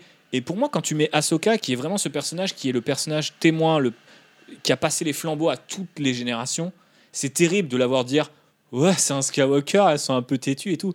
Eh, ta grande race, euh, ils peuvent pas discuter d'un truc plus sérieux. Ils peuvent, il peut pas avoir des doutes, Luc.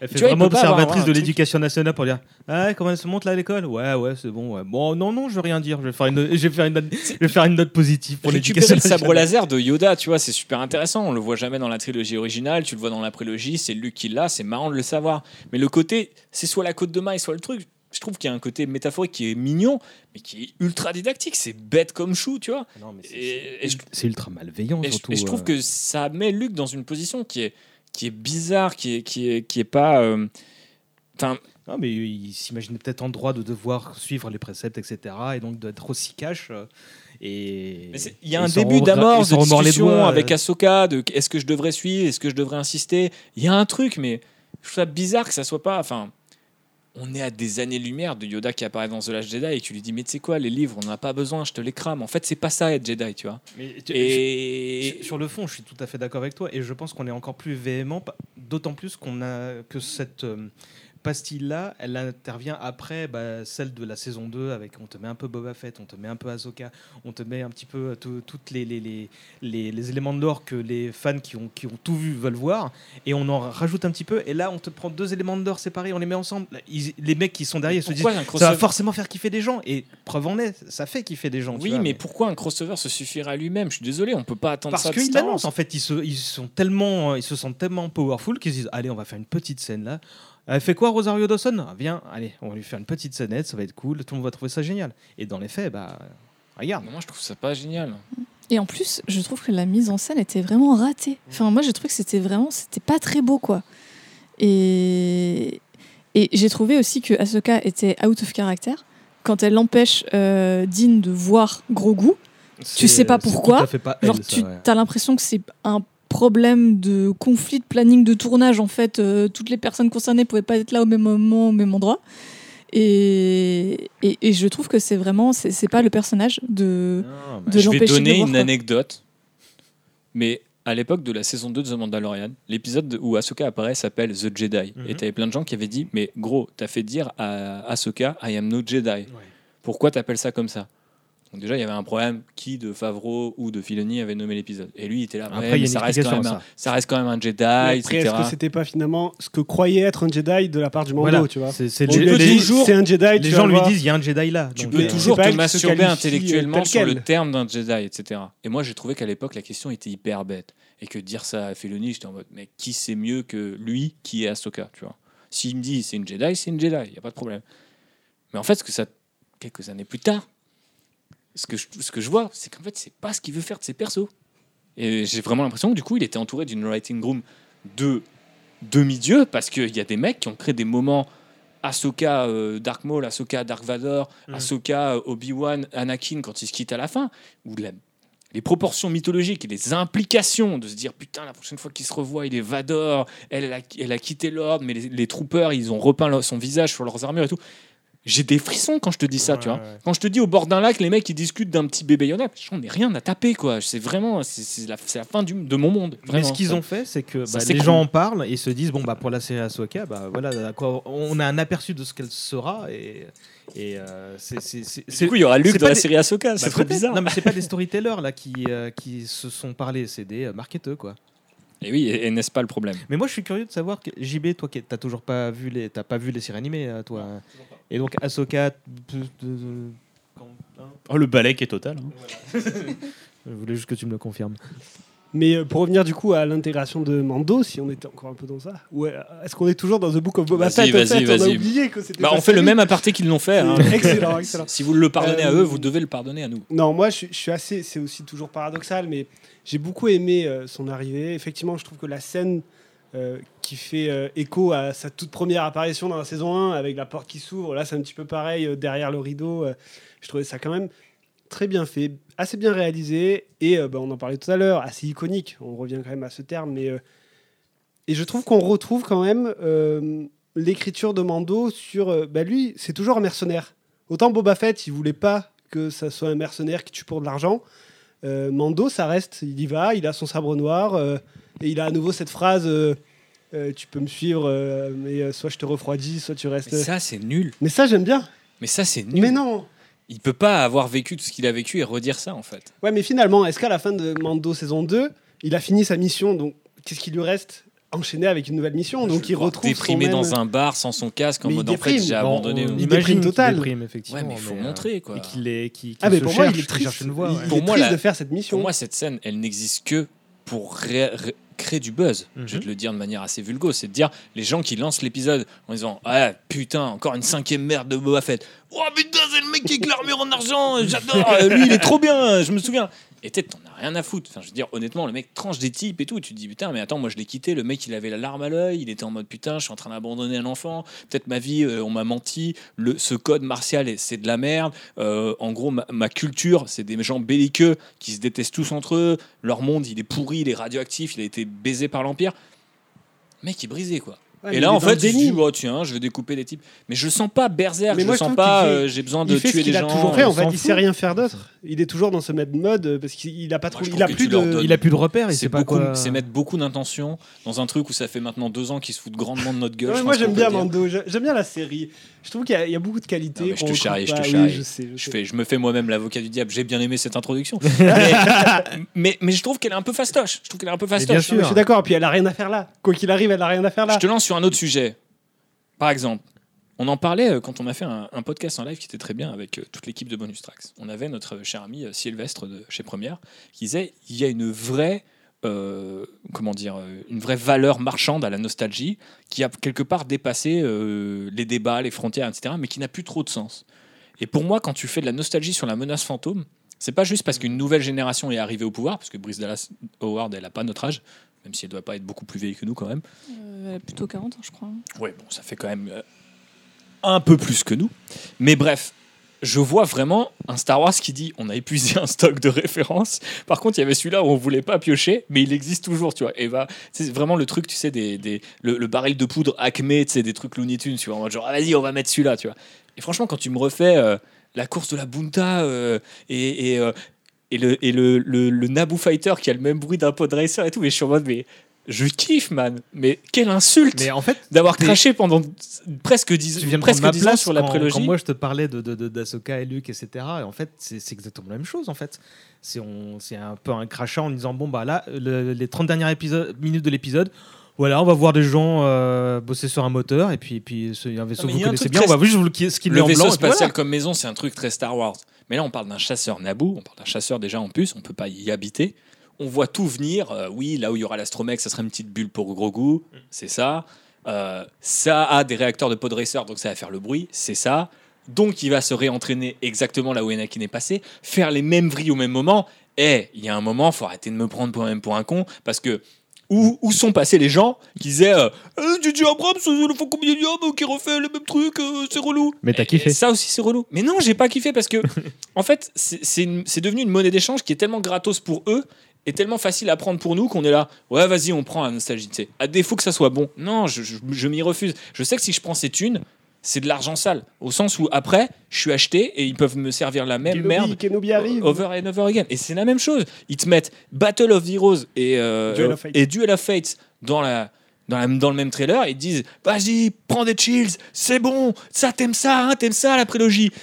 Mais pendant 5 ans, vous nous avez dit on n'aimait pas, on n'était pas censé aimer. C'était une vanne de parler de clones, c'était, on enlevait des trucs à certains endroits, on faisait, on n'y faisait pas référence. Je trouve qu'il y a une forme de malhonnêteté.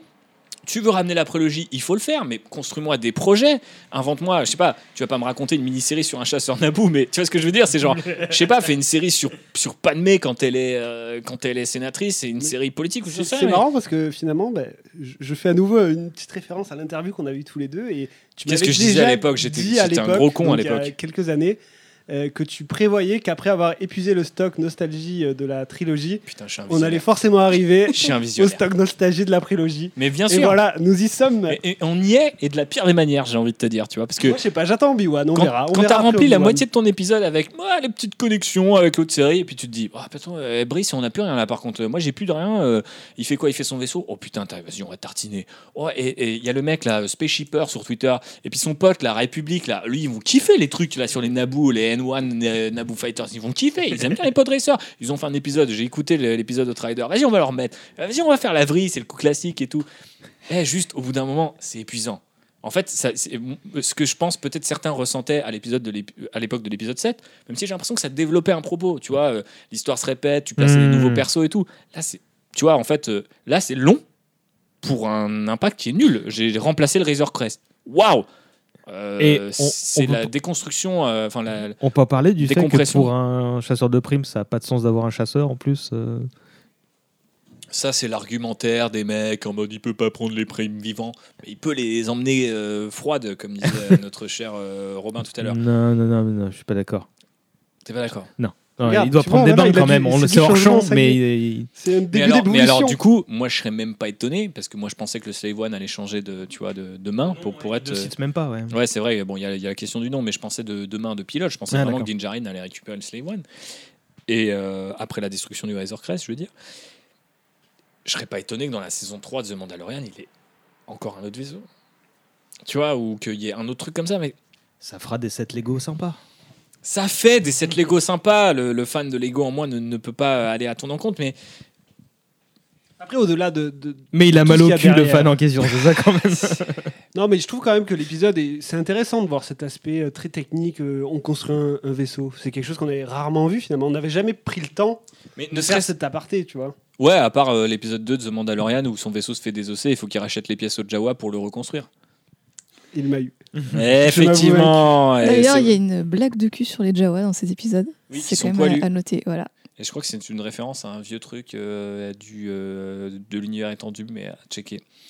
Mais ces trucs-là, je ne dis pas qu'ils ne marchent, marchent pas. Je ne dis pas qu'ils sont forcément désagréables à regarder, mais je pense qu'ils tournent en rond et qu'ils vont très vite, euh, à court terme, euh, nous désintéresser de Star Wars. Parce que quand on est à citer un chasseur Naboo, qui était un peu l'objet de même en mode ah là là, eh, George Lucas, euh, son esthétique c'était comme ça, et là il a fait des chasseurs dorés et tout arrondi, il a rien compris, il a son propre univers, c'est vraiment une grosse de mer. Euh, tu vois, mec, on, en- on est où là? Enfin, C'est la foire quoi. Enfin, genre, raconte-moi des histoires bien et après tu pourras peut-être te permettre de faire des rêves. Tu vois, c'est ça que j'ai envie de te dire. Et donc, euh, si ça a amené un nouveau perso, si ça a amené une nouvelle idée, je dis pas. Là, c'est un mec qui commerce avec des Jawa dans un montage avec une petite musique sympa. euh, Enfin, tu sais, c'est terrible. On dirait euh, le moment où ils construisent leur Jaeger dans Pacific Rim euh, 2. Tu sais, en mode euh, d'un coup, tiens, je, je te tape un délire, il y a la musique du 1 et tout, et t'étais en mode ouais, mais c'est nul depuis une heure en fait. Donc j'ai pas envie de kiffer, tu vois. Mhm. Et moi, c'est ça, c'est nul depuis quatre épisodes. Et J'ai pas envie d'être avec vous dans la célébration de waouh, c'est génial, j'adore. Donc non. Et pourtant, c'est plus sympa que ce qui va suivre. Alors oui, parce que euh, il faut qu'on parle, euh, il faut qu'on parle de, de, de- Cette apothéose. de cette apothéose et aussi du, du tout ce qui est entre qui je ne sais même plus où c'est en fait c'est très flou dans ma mémoire parce que on est quand même dans une série qui essaye un peu à, un peu à la solo de tout expliquer il faut récupérer le costume il faut récupérer le fire spray devrais-je dire le slave one Euh, il faut aller au palais de Jabba Fire Spray, c'est le nouveau nom du. c'est le Fire Spray, ouais. C'est Ah, le Fire Spray Gunship, euh, donc euh, c'est le, c'est le titre hein, de ce vaisseau à la base, euh, sa catégorie. Ah, c'est la classe. Effectivement, Ah, la ok. classe de vaisseau. merci de me préciser le terme technique. Mais je trouve qu'il y a un côté hyper procédurier là-dedans aussi. Quoi. Pourquoi Boba Fett, il est autant attaché à des vieux trucs et pourquoi c'est si long d'aller les chercher? Et j'ai toujours l'impression qu'il y avait même des moments, tu sais, géographiquement, l'attaque du palais de Jabba, tu sais, quand ils sont dans la cuisine et qu'ils se Hmm. battent avec le petit robot et tout. Putain, c'est vrai qu'il y a ce passage aussi. Eh mais c'est c'est Cartoon Network quoi, c'est des c'est- c'est c'est drôle quoi. Enfin non, moi j'étais ça me faisait marrer mais je le, le ton de la série, il change à chaque euh, c'était bizarre quoi, non? Ben, c'était sur la checklist, quoi. Filonné et Favreau, il a dit bon, et on a l'armure, on a l'armure, on a deux, trois personnages principaux. Ok, bon, bah, il manque quoi Le vaisseau? Bon, on va faire le- la liaison avec le palais et puis le tour est joué. Mais voilà, quatre épisodes pour faire tout ça. Et demi pour faire tout ça, quoi. Et un final euh, hein, discutable. Le rancor, Mais ça va jusque-là, en fait, tu il vois. papouille le rancor. Mais, mais pourquoi pas mais mais pourquoi? Mais mais pourquoi en fait c'est vraiment ça. C'est vrai que la série a un vrai un vrai il y, a- un vrai truc bizarre. Il pourrait avoir un lien très fort entre euh, Boba Fett, sa culture mandalorienne, qui a, euh, euh, comme il le rappelle d'ailleurs dans, la première saison de The Mandalorian, qui, a- chevauchait les mythosaures et je sais pas quoi. Donc le mec pourrait avoir un respect, etc. Mais tu sais, il y a un côté, c'est une vanne, c'est marrant. On se pose pas trop la question de comment il va chevaucher ce truc-là. On se pose pas trop la question de, sa- de la cruauté euh, animale d'enfermer un truc là. Enfin, Hmm. on est vraiment un truc très bizarre sur. Il faut pas qu'on se pose la question. On fait Donc, pareil tout qu'il y a 40 Tout ans. est référencé, tout est blagué, tout est euh, aussi souvent parfois relayé à un autre personnage. T'as, t'as Danny Trejo à côté. Danny Trejo, Je forcément. comprends pas pourquoi il est là. mais je pense même à. Fennec euh, qui est du coup a vraiment un côté euh, La ouais je suis une super assassine de bâtard et tout en fait elle fait toute la besogne nulle tout ce que Boba Fett a pas le temps de faire il y a vraiment un truc très bizarre de Et puis elle est là pour expliquer le plot aussi. ouais à fond C'est dialogue, à c'est toujours de fond, à fond, l'exposition. à fond. La pauvre. Alors qu'elle s'en sort pas trop mal, Ming-Na avec ce qu'elle a, euh, franchement. Il y a un euh, sacré Trinity Effect dans cette série. Elle aurait pu faire tout ce qu'elle veut et faire Daimyo elle toute seule. euh. Ouais, complètement. Il y a ça. Euh, mais d'ailleurs, l'épisode de leur rencontre, le flashback qui mène en fait à ce qu'on n'a pas vu dans The Mandalorian Pas besoin non 2. plus. Pas, besoin, inutile, trop long. Euh, et puis c'est. Je suis obligé de parler d'eux, mais ce, Ah, mais oui, il faut. ce gang de Vespa là, qui, a long, qui, a, qui a fait couler beaucoup d'encre. Hein. Je suis pas spécialement contre cette esthétique un peu 50s, etc. Mais je déteste les gens qui l'ont critiqué bêtement et je déteste autant les gens qui ont fait Ouais, mais Lucas, il est vachement inspiré par les années 50. Vous avez jamais regardé American Graffiti, bande de tocards T'es en mode Oui, mais si c'est moche, c'est pas parce que c'est référencé que c'est beau en fait, frérot, tu vois. Surtout dans Tatooine, des mecs qui sont avec des implants, euh, des petits costards des années 50 en mode gangster et des Vespa. T'es en mode Mais mec, le sable s'insinue partout, il gratte, La il. rouille. Voilà, tu vois, il, il est, on, dé- on le déteste. Le Vespa déteste le sable, tu vois, par, par définition. Donc en fait, euh, je, je trouve ça bizarre. C'est ça le titre de l'épisode. Exa- Exactement. Non, mais il y a un truc trop chelou, même tu sais, dans leur bionique, tu sais, la, la gueule du gars qui a un espèce de gros œil et tout. Si tu regardes euh, Fallen Order, qui est revenu ré- récemment sur le devant de la scène, parce que du coup, euh, on voit la base des Inquisiteurs qui est dans Fallen Order, le jeu vidéo, dans le trailer de B1, ils avaient un gang de mercenaires, je crois que c'est le Axiom Broad, qui sont euh, mécaniques, enfin qui ont des membres mécaniques, des bouts de droïdes, qui se mettent des bouts de Mhm. droïdes et tout. Mais il y avait vraiment un côté euh, futurisé, très Star Wars euh, dans le design, etc. Et il y avait un côté un peu étrange dans leur design parce que du coup, des membres très euh, droïdes de combat sur des humains, ça crée un drôle de mélange. Là, le côté, tu sais, les, les, aug- les augmentations un peu euh, plus cyberpunk, C'est fait. esthétique plus qu'autre chose, quoi. En fait, j'ai l'impression que c'est- juste pour. Ça fait euh, très Robert Rodriguez, hein, de toute manière, ça fait très Spice Kid. Enfin, Ouais, c'est ça. on retrouve Mais vraiment avait- son, son univers, mais je, je, je trouve pas que ça marche. Mais qui pense que ça marche? Lui, Vraiment Lui, voilà. Qui Mais en pense fait, que c'est une bonne Ça me idée fait penser, tu vois, cette série, j'ai l'impression que c'est un mélange de du euh, modèle John Favreau, Mec, je suis obligé de rire, j'en peux plus. des obsessions euh, Filoni, il est encore un peu dans son truc, et du délire Robert Rodriguez. Et t'as ces trois trucs qui n'arrivent pas à Ouais, s'emboîter. qui n'arrivent pas à cohabiter, mais C'est de ça. la même manière qu'on avait déjà parfois l'impression que Favreau et Filoni, c'était pas ça. Donc, quoi, tu rajoutes Rodriguez et ouais, voilà. ouais, et- parce que franchement, euh, Rodriguez euh, qui arrive avec Boba Fett qui fait Eh, Pourquoi vous tapez le monsieur? Ouais, l'eau elle est trop chère. Ok, vous êtes avec moi maintenant. C'est vraiment un côté. euh, Quoi, mais je suis le démo, ouais, c'est moi le boss ici. Et t'es en mode genre, frérot, t'es quoi? T'es qui? On sait pas. Il y, a- il y a un truc trop bizarre. Et il, il trouve trois gamins dans la rue et pourrait avoir un truc hyper cynique là-dessus. En mode, il les achète, il prend les mecs les poules désespérés, ils vont faire de la merde, tu sais, des trucs de gangsters classiques, de genre, tu vas prendre les mecs qui ont faim et qui vont tuer un type alors que lui, il voulait pas le tuer. Toutes ces putains de codes de gangsters qui sont cités, jamais utilisés. Euh, je, je reprends un autre exemple, tu sais, euh, quand euh, le, le Pike Syndicate, qui est le grand méchant de la série, à un moment, hein, je sais pas si vous vous rappelez, Et- et le ouais, Pike mais- Syndicate. genre, et, et juste, je te coupe parce que en fait, toutes les, les, les, les trucs intéressants, tous les trucs qu'on pourrait trouver intéressants graphiquement parlant, bah c'est pas des créations, c'est des reprises des séries animées en fait, notamment le Pike Syndicate quoi. Bah ouais, complètement. Et puis alors le Pike Syndicate, et puis euh, des trucs complètement évidents, du style le gang de motards qui a tué ses Tusken. Et tu sais, Cat Bane, quand il lui dit genre Ah ouais, tu voulais. Et tu sais, l'autre il est en mode Oh non j'ai- Tu sais, c'est vraiment trop ridicule. En mode, Mais tu pensais vraiment que. Enfin, tu vois, genre. C'est trop bizarre ce côté. euh, oui, c'était le Pike Syndicate depuis le début, mais alors que le Pike Syndicate, on est d'accord que. Ils sont pas l'antagoniste avant qu'on te dise c'est l'antagoniste. C'est juste le dernier épisode ou c'est l'avant-dernier. c'est ça, c'est juste des mecs qui font du business ici et un business sale comme Jabba en faisait, comme Boba Fett en fait encore à cette époque-là. Enfin, j'ai vraiment t'as un problème d'échelle, t'as l'impression que tout fait cheap, que lui, eux, du coup, ils sont quoi 5-6 dans le palais? Et qu'en face, il y a 3-4 mecs. En termes de cheapness, qu'une ville. c'est quand même euh. Boba Fett qui va à la préfecture seulement le mardi de 10 à 18 et le jeudi de 14 à 16. Parce qu'à chaque fois, c'est je viens voir le maire. Ah, il est pas là Bon, Non, je non, vais là, le buter. On est dans la réalité de Tatooine là. C'est gênant quand même. Il y a vraiment des moments genre, je suis désolé là, franchement. Non mais je- c'est- ça montre que Tatooine c'est l'équivalent de la Creuse pour la galaxie, que forcément tu vois il faut s'adapter aux horaires et il veut devenir le nouveau calife. Bon bah il y a des, des choses à faire Mec, pour c'est ça. terrible. En vrai, c'est terrible. mais moi, vraiment, j'avais mal parce que je me disais, mais qu'est-ce qui fait que ça passe un truc comme ça, quoi En fait, c'est Bah, même pas ré- Tatooine. c'est Quand je vois comment on euh, fait chier au boulot sur certains trucs, je me dis, il y en a, ils ont la vie fastoche. hein. Et le mec, il arrive, oh, le maire, il est pas là. Bon, on repassera, allez, à plus. Mais euh, en fait, ça, encore une fois, hein, moi, enfin, la fainéantise de l'écriture, euh, la fainéantise de la direction d'acteur, euh, je reviens sur le, sur le gang de motards.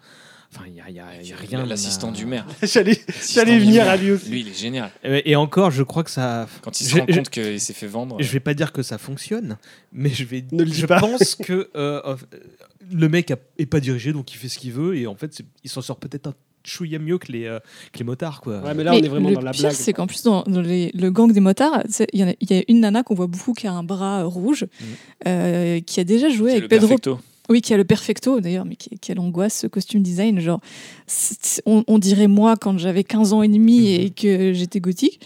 Et, et du coup, cette actrice en particulier a déjà joué euh, avec euh, Pedro Pascal dans. Prophète dans, Non. C'est pas prophète. Euh, titre non, je Ok. crois pas. Et qui et, et elle sait jouer. Elle sait très bien jouer. Elle sait très bien jouer dans un contexte de SF en plus, parce que c'était déjà un film de SF. Et du coup, la voir là, j'étais là, ah, c'est trop bien, euh, cette petite actrice et tout, elle est pas mal. Et genre, non, c'est- désastreux. Et si tu te dis, bah oui, c'est c'est vraiment la direction d'acteur et qui est. En, en tout et pour tout, Qui est dit fronce les sourcils et soit euh, ni gentille ni méchante, et puis voilà, ça. on va voir ce que ça donne. Prospect, pardon. Prospect. Voilà. pas loin. Un très bon petit film de. SF avec euh, Pedro Pascal. Et donc cette meuf du gang des bikers qui sait jouer, mais pas ici. Mais, euh, J'ai Elle a déjà oublié les, trois autres. En fait, je sais qu'il y a le sous. Euh, il y a Mershada Ali avec son œil bionique. Oui. Celui qui fait la belle roue. Il fait des petites pirouettes là. euh, hop, oui, Ah, exactement. Meilleure scène de la série. Incroyable. Là, là c'est la Meilleure scène de la là, là, série. Parce Et au que- ralenti en Mais ça, c'est un autre truc. Mais bon, en vrai, je voulais en parler. Tu sais, quand je disais qu'il y a des gens qui ne levaient pas les boucliers, tu sais, de la même manière que des gens ont défendu le Vespa, il y a aussi des gens qui ont défendu, tu sais, ça roulait en mode genre, ouais, c'est un hommage au truc des, euh, tu sais, au cinéma hongkongais et tout, qui a inspiré Rodriguez. Et en mode, oui, mais again, si c'est chum, c'est chum, quoi. Si c'est cheap, c'est cheap, tu vois. Si c'est hors de propos en termes de tonalité, c'est hors de propos. En fait, quoi. tu prends les Desperados de Robert Rodriguez, il y a que des trucs comme ça. Mais tout le film, il est construit comme ça, donc Oui. ça marche. Ouais. Alors que là, t'as un, un, un truc mis dans Star Wars. Mais on, on va le répéter Et- si euh, vous aimez cette série et que vous l'avez pas compris. Tu me faisais un Boba Fett full gonzo avec euh, Antonio Banderas torché dans une cantina euh, qui, qui tire sur Et des Danny types, Trejo. euh, et Danny Trejo qui est quand même dans la série. Mais voilà, j'étais ok. J'étais en mode ok. Défonce-moi la marque Star Wars, mais fais-le jusqu'au bout. Fais-nous une nuit en enfer, tu remplaces les vampires par bah, des gamoréens. Pike Syndicate. Bah voilà. Non, mais vraiment, il y, a- il y a un truc très bizarre là-dedans de dire, en fait, le gars, a, ils achètent le côté euh, quelque part un peu on a budget, un peu cheap de Rodriguez qui peut faire des trucs avec peu de moyens, etc. mais il le laisse pas aller jusqu'au bout. Les premières scènes d'action de l'épisode 1, elles sont affligeantes. Les mecs font des roulades, euh, enfin, c'est. Puis ça manque de rythme, de ça volume. manque de rythme, c'est ça manque bah, le- d'impact. euh, ça Les manque- limites un peu de ce fameux volume où ça manque de perspective, quoi. Ouais, Tu- et là, tu vois, pas je vais pas te dire, Ah, c'est pas Star Wars donc c'est bien. Non, je vais pas te le dire. Non. non, non, non, mais c'est- un petit peu dommage quand, quand- quand on, voit, quand on voit effectivement tout ça. Euh, de quoi on pourrait parler euh, d'autre? De Cobb Vanth. Oui. Alors effectivement, il n'y a pas que The Mandalorian lui-même qui revienne, il y a aussi toute, euh, toute sa mythologie et donc euh, de Cobb Vanth. Est-ce que tu veux nous parler de- du retour de euh, du tueur le plus stylé de toute la saga Scream? Ah, je l'ai dit, c'est pas vrai, mais en plus, euh, mais voilà. Comment va notre ami Timothy Olyphant Eh ben, il va toujours très bien. Euh, voilà, il est. c'est- C'est c'est pas vrai, il finit quand même dans une cuve à Bacta, donc il va pas très, non, très bien. c'est. c'est- Ok, certes. Euh, non, Ouais, mais pour, une fois, et puis voilà. pour une fois, son le, le design du perso est correct, franchement comparé au. Au reste de la perso série. est correct, le mec a une chemise rouge et un jean noir.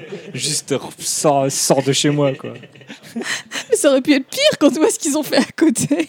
Ça peut difficilement être pire. Et, euh, et ouais, non, c'est vraiment le perso qu'on ramène pour deux scènes et après on le voit plus. C'est Jusqu'à la post-gène, comme ça tu Mais- peux mais faire des trucs en c'est mode. énorme Eh, aussi cette fait, espèce de truc de tu sais des gunslingers un peu valeureux en mode il y aura pas de drogue dans mon village Piou, piou. ah non je suis touché et c'était vraiment un truc en mode Putain, c'est Walker Texas Ranger le truc alerte Cobra enfin tu vois genre euh, qu'est-ce qui se passe quoi? Enfin il y a vraiment un truc très bizarre et puis tu sais quand ils y vont ils sont là ouais, ouais, ça s'appelle plus euh, Mos Pelgo euh, c'est Newtown c'est ça? C'est Freetown. Freetown. Town. Ah, C'est j'étais en son mode livre maintenant. J'étais en mode, c'est bizarre, j'avais pas l'impression que c'était quand même un truc. euh, Enfin, quand ça a été introduit dans, ce- dans la saison 2 de The Mandalorian, les gens disaient, ah, mais c'est toujours Tatooine, etc. Mais c'était marrant de voir un petit village, euh, le, le dragon à la dune et tout qui passe de- dans tout ça. Mais là, je trouve qu'il y a vraiment un truc, encore une fois, tu cites quelque chose qui a même pas eu le temps d'être culte, en fait, tu vois. Puis cet épisode qui avait quand même plus d'ambition que toute la série de Boba Ah Fett. bah ouais, ouais, quand même. Mais c'est vrai que c'est. Non, je sais pas, je trouve ça très bizarre, son utilisation. Et puis, euh, Din Djarin, qu'il soit père, qu'il soit mandalorien ou même chasseur de primes, tu dis, le gars, il va chercher quatre fermiers, quatre ploucs euh, au fond du désert. Ah, les gars, vous pouvez pas m'aider, euh, j'ai un gros coup là et tout. Euh, c'est contre la drogue. Ah, ok, ah, nous, on n'aime pas la drogue. euh, on, va venir. J'ai été sympa avec vous, Mais soyez sympa avec moi. venez. auraient- On va ils faire auraient- une kermesse ensemble. Ils auraient pu jouer la carte de. Mais Djarin, en fait, il l'aime bien, Cobb Vanth. C'est un de ses seuls poteaux des ce saisons précédentes. joué, C'est 100% ce qu'ils ont joué. Oui, mais pas, pas assez. Enfin, je trouve que c'est. Et après, ils se sont dit, bah, faut aussi refaire revenir Cat Bane. Et euh, Cat Bane, qui normalement, à l'origine, dans la continuité Clone Wars, avant qu'elle soit annulée, euh, rencontrait Boba Fett jeune. Et euh, du coup, euh, devait, je crois, en tout cas avoir un duel et peut-être perdre son duel contre le Boba Fett jeune, qui a, à l'époque portait l'armure pour la première fois. Et Filoni, tout nerd qu'il est, voulait expliquer pourquoi il y a un impact sur le crâne, de, enfin sur le casque. Et donc, il y a même les animatiques, vous pouvez trouver ça sur YouTube, de ce duel. Donc, en fait, par le faire. il rejoue ce quoi. duel de manière différente et de manière assez peu inspirée quand même, je trouve. C'est un des rares trucs que j'aime bien dans la série, c'est ce dialogue où il dit euh, ouais, on est devenu vieux et tout, tu vois. Et j'ai- j'aime bien ce côté-là. Et je pense que j'aime bien parce que c'est les personnages qui reconnaissent qu'ils ont évolué, tu vois. Et qu'il lui dit ouais, t'as toujours été un mou et tout, tu vois. Enfin, je trouve que c'était sympa. Et euh, pour rester sur ce personnage, vous aimez pas trop alors euh, son, son look, son design? Je son- trouve un peu. Moi, moi, j'ai toujours, aimé- toujours trouvé son look un peu. J'enfonce le clou, tu vois. Genre, c'est littéralement un cow-boy dans l'espace. Ouais. Mais euh, j'ai trouvé que la façon dont il apparaissait, c'est en mode si tu sais pas qui c'est, c'est un peu ridicule. Bah, pour le coup, euh, autant euh, je suis d'accord sur le manque total de budget euh, sur toute la série, notamment au niveau des costumes, mais je trouve que son apparition, elle fonctionne quand même. Ce, ce- ce petit mouvement où il, le chapeau on se Je lève pas- avant je- qu'on découvre son visage. je suis pas que sûr. Son maquillage assez réussi. Moi, je trouve pas très réussi parce que je trouve qu'il a. Après, voilà, c'est des personnages qui évoluent aussi dans le temps. Oui, Je et puis qui qu'à sort de l'animation aussi. euh, Et, et aussi je ça. revois des trucs aussi à, à la, à la baisse avec le, le recul. On parlait de ses professions syndiquées tout à l'heure, mais je trouvais cool dans The Mandalorian qu'on voyait des Trandoshan avec d'autres euh, d'autres euh, physiques en fait, qui ne ressemblaient pas forcément à Bossk de l'Empire contre-attaque. Je pensais que c'était intentionnel. Je pense aujourd'hui qu'ils n'arrivent pas à reproduire, euh, ces gens n'arrivent pas à reproduire la créature originelle, donc ils ne ressemblent pas à l'original. Quand on voit l'écart dans le trailer de Obi-Wan Kenobi entre le grand inquisiteur de Mhm. Rebels et le grand inquisiteur euh, Du trailer, ouais. du trailer, je suis désolé, je suis pas à ce point Là, nerd pour ouais. dire c'est exactement, faudrait qu'il ait les tatouages au même endroit, la même forme du crâne, etc. Peut-être c'est compliqué, mais on Enfin, il y a déjà eu plein de, de deepfakes qui ont envie de corriger le truc et qui rendent Attends, déjà il beaucoup ça, mieux que, surtout que le si tu fais trailer. la liste, il y a Cat Bane, je trouve que c'est pas réussi. Le Grand Inquisiteur, c'est pas réussi. Et euh, Ahsoka, c'est pas réussi pour moi non plus. Donc il reste qui Il reste Bo-Katan. Oh, bon, avec du bol, elle porte une armure, donc c'est pas trop dur à louper. Il y a encore que certains vont me dire, elle a pas le serre-tête au bon endroit. Mais bon, euh, tu vois, euh, mais voilà, je ne vais pas jusque-là. Mais c'est vrai que quand tu reconnais pas le perso, c'est quand même dommage. En plus, voilà, je suis un grand fan de Jason Isaacs. Bon, voilà, je suis un peu vexé, mais euh, pour le Grand Inquisiteur. Mais là, bon, Cat Bane, j'étais en mode, ok, c'est lui, il n'y a pas de doute, tu vois, pas de possible. Mais j'étais en mode, ah ouais. euh, Après, je me suis dit, bah voilà, il peut vieillir, il peut être un peu plus. euh, Il y a ça euh, aussi. tu vois, avoir des, des- des bonnes joues, euh, tranquille, il s'est laissé aller à la cantine. Ah, Ça, ça peut arriver à cet âge-là. Mais. Je sais pas, il y avait même un truc très bizarre dans leur rencontre, dans le fait qu'ils soient introduits d'abord envers Cobb. Il y a vraiment un côté genre, Et qui lui dit attention, Boba Fett, c'est un tueur sanguinaire. Bob. T'es en mode genre ouais ça, nous, ça fait six épisodes qu'on le voit et les mecs c'est un bisounours tu vois mais il y a vraiment un décalage Là, permanent il fait. prend une tisane dans son, dans son bureau, donc. euh, Dans sa cuve. mais n'y a-t-il pas du coup dans, dans cet exemple un peu le, le- bah, ce qu'on dit depuis tout à l'heure tu vois de la série d'idées trucs qui n'existent pas à l'écran nulle part quoi tu vois c'est un tueur sanguinaire bah non enfin c'est elle- ma planète bah non tu vois c'est Et elle montre des trucs qui sont pas dits, et donc euh, entre les deux, il y, a un- il y a un vide, quoi. Eh, complètement, euh, effectivement. je moi, j'étais assez déçu par tout ça, euh, par euh, même le fait de revoir, euh, j'ai perdu son nom, mais la petite mécanicienne de, qui aime bien Grogu et qui fait le Euh, fameux Starfighter. voilà. D'ailleurs, un petit peu lourd là. Autant dans, les, dans Mandalorian, ça passait, autant là, c'était ouf, un petit peu appuyé quand même. hein. Bah ouais. Mais attends, je repense à un autre exemple. Il y a un moment, il montre le- les mêmes euh, casques de Stormtrooper sur les mêmes pics Oui. pour te faire comprendre qu'on est dans la même timeline. Et là, je disais, oh, les gars, quand même, c'est. C'est quand, même, c'est quand même c'est quand même dur quoi. Je trouvais vraiment qu'il y avait un côté euh, en fait, je trouve ça intéressant peut-être d'avoir un truc en parallèle et qui s'amuse. Tu vois, en mode les persos auraient pu se croiser, mais ils ne se sont pas croisés. Mais en fait, ils vont jamais assez loin. C'est-à-dire que c'est pas le concept de la série. Encore une fois, c'est une bonne idée, mais qui est sacrifiée sur l'autel de ça fera plaisir aux gens s'ils reconnaîtront le plan. Mais tu te dis, oui, mais le problème, c'est que The Mandalorian, c'est 2019. Je peux pas être nostalgique d'un truc qui est sorti il y a deux ans. Je suis désolé, les gars. Enfin, c'est compliqué pour moi, quoi. Mais il pense que si, et encore une fois, force est d'admettre que. Alors, je sais pas s'il y a des gens qui sont enthousiasmés pour ce plan-là en particulier, mais. euh, bon. Mais d'ailleurs, je, je- je trouve ça assez décevant qu'on revoit déjà euh, Mando, Grogu. Enfin, je, je trouvais ça bien à la fin de la saison 2. Ouais, c'est- du coup, je reviens un peu content sur ça. Mais... gros goût du tout et que tu vois. Non, mais à la limite, ou, qu'on le retrouve quoi. dans quelques années. En fait, j'étais content d'avoir cette idée d'une pause, qu'on ait le temps d'un peu d'oublier les personnages, Et de les faire se développer aussi. ouais, et de les retrouver plus tard. Alors que là, ben, on est quoi, euh, un an après, et euh, la- les retrouvailles sont déjà là, en fait. On a déjà cette euh, conclusion aux séparations qui était assez émouvante de la fin de la saison 2. Je reviens un peu sur ce qu'on disait tout à l'heure, mais euh, Non, mais t'as raison. enfin, ça arrive trop vite, quoi. Et toute la série et ça, ça- Je voulais embrayer sur euh, et terminer sur un peu euh, la suite, les perspectives qu'on voyait par rapport à cette série, mais aussi aux autres séries, si vous voulez aller plus loin, parce qu'on a déjà pas mal ci- cité le trailer de Obi-Wan Kenobi, mais qu'est-ce que vous voyez pour la suite? Est-ce que c'est The Book of Boba Fett Chapter 2 ou est-ce que c'est euh, voilà The euh, le- la, la saison 3 de The Mandalorian Je sais pas où vous voyez les choses aller, parce que moi j'avoue être bah, je déteste être cynique et nihiliste, mais j'y vois pas beaucoup d'espoir dans tout ce qu'on a. Et toi, tu, contrairement à JB, est-ce que tu veux voir Obi-Wan ou? Bah, Moi, moi, je vais regarder, mais j'ai vu dans le trailer tout ce qui me déplaît jusqu'à présent. Euh, moi, quand tu dois montrer Luke, les Inquisiteurs, leur base, euh, et en fait, euh, du coup, euh, faire des captures d'écran sur le trailer pour être intelligent, j'ai joué à Fallen Order, je reconnais la base des Inquisiteurs, euh, j'aime pas trop le maquillage du Grand Inquisiteur, ouais, il y aura Vador, ah, regarde, Luke, il fait les mêmes mouvements petits que Anakin quand il, est, il faisait le podracer. Je pense que quand Star Wars en arrive là, et dès le trailer, Hmm. Rappelez-vous de la, du côté secret des trailers de, de The Force Awakens ou même de Rogue One, etc. Il n'y avait rien qui filtrait. hein. Ouais, mais tu peux pas comparer. Enfin, on l'a vu avec les trailers de Boba Fett, tu vois. Ça, ça, euh, Naze, absolument naze ces trailers-là. Mais je veux dire, là, t'es Obi-Wan, je pense que tu montres Obi-Wan, tu montres Tatooine, etc. C'est bon, les gens, ils sont, ils c'est acté, tu vois, qu'ils viennent. Ils sont venus pour The Book of Boba Fett. Bien sûr qu'ils vont venir pour Ewan McGregor. Et... et tout le reste. J'imagine et j'espère qu'il y a des gens qui n'ont pas vu Boba Fett et qui vont regarder euh, Obi-Wan parce que. Mais rien ne nous dit que McGregor c'est et il tout y a une meilleure qualité. Euh, ils ont changé de showrunner, ils ont changé de writer. Ils nous ont dit récemment qu'ils ont voulu des scripts plus euh, lumineux. On sait qu'à la base c'était Dark Maul l'antagoniste, donc ça faisait quand même vachement euh, la redite avec euh, Rebels et que Filoni lui-même est intervenu pour dire oh mettez Vador, puis si vous voulez vraiment un autre Jedi, mettez enfin un autre chasseur de Jedi, mettez un grand inquisiteur.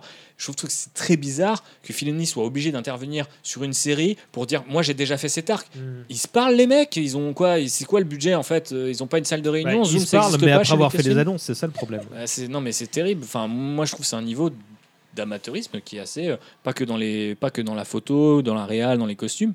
Parfois ils me font peur. Mm. Honnêtement, ils me font peur. Je, je me dis waouh. Ok, je comprends qu'eux ils soient occupés sur le Mandalorian verse, appelons-le comme ça.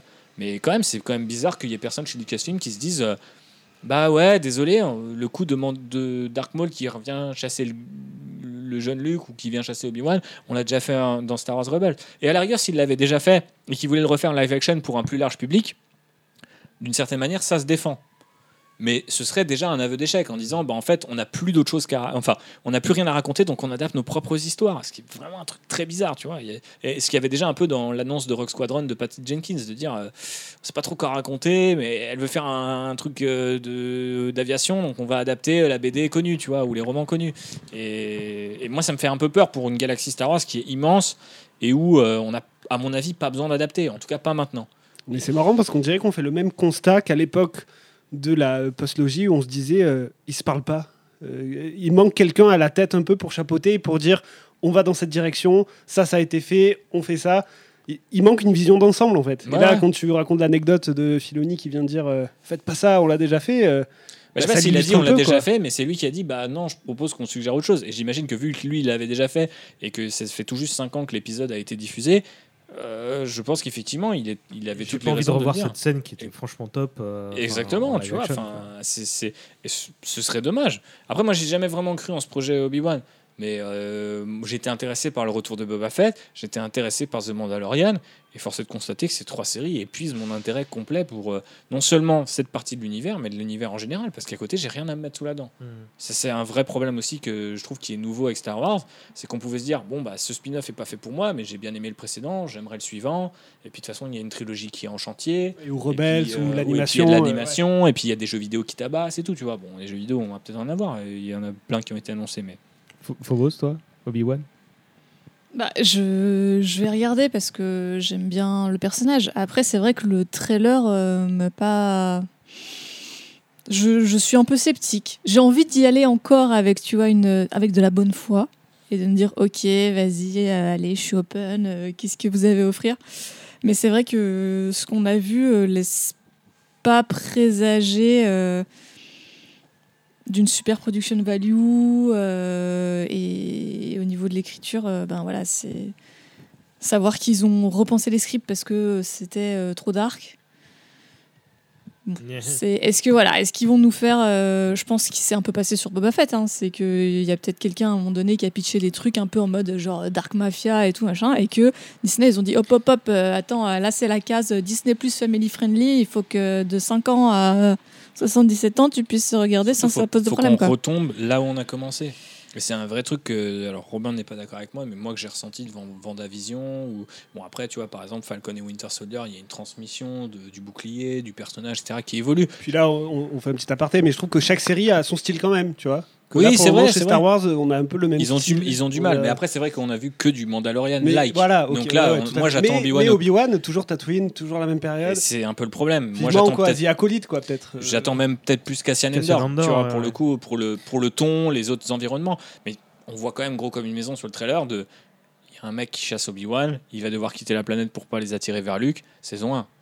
Tu vois, moi j'ai un peu l'impression que c'est ça. Et puis tu peux cloner le truc à vitam aeternam. Puis ensuite, quand tu remates l'Empire, euh, pardon, un nouvel espoir, te dire Ah ouais, il a vécu tout ça pour éloigner les gens de Luke. Et je trouve c'est bizarre parce que je trouve c'est vraiment créer des histoires dans des poches qui certes sont larges, hein, c'est c'est plusieurs années, mais je me dis, euh, je sais pas, il y, a- il y a un truc assez étrange là-dedans. Il y a aussi ce côté nostalgique de faire revenir Hayden Christensen dans le rôle de Vador, alors qu'on nous montre plutôt le grand inquisiteur et même une nouvelle inquisitrice.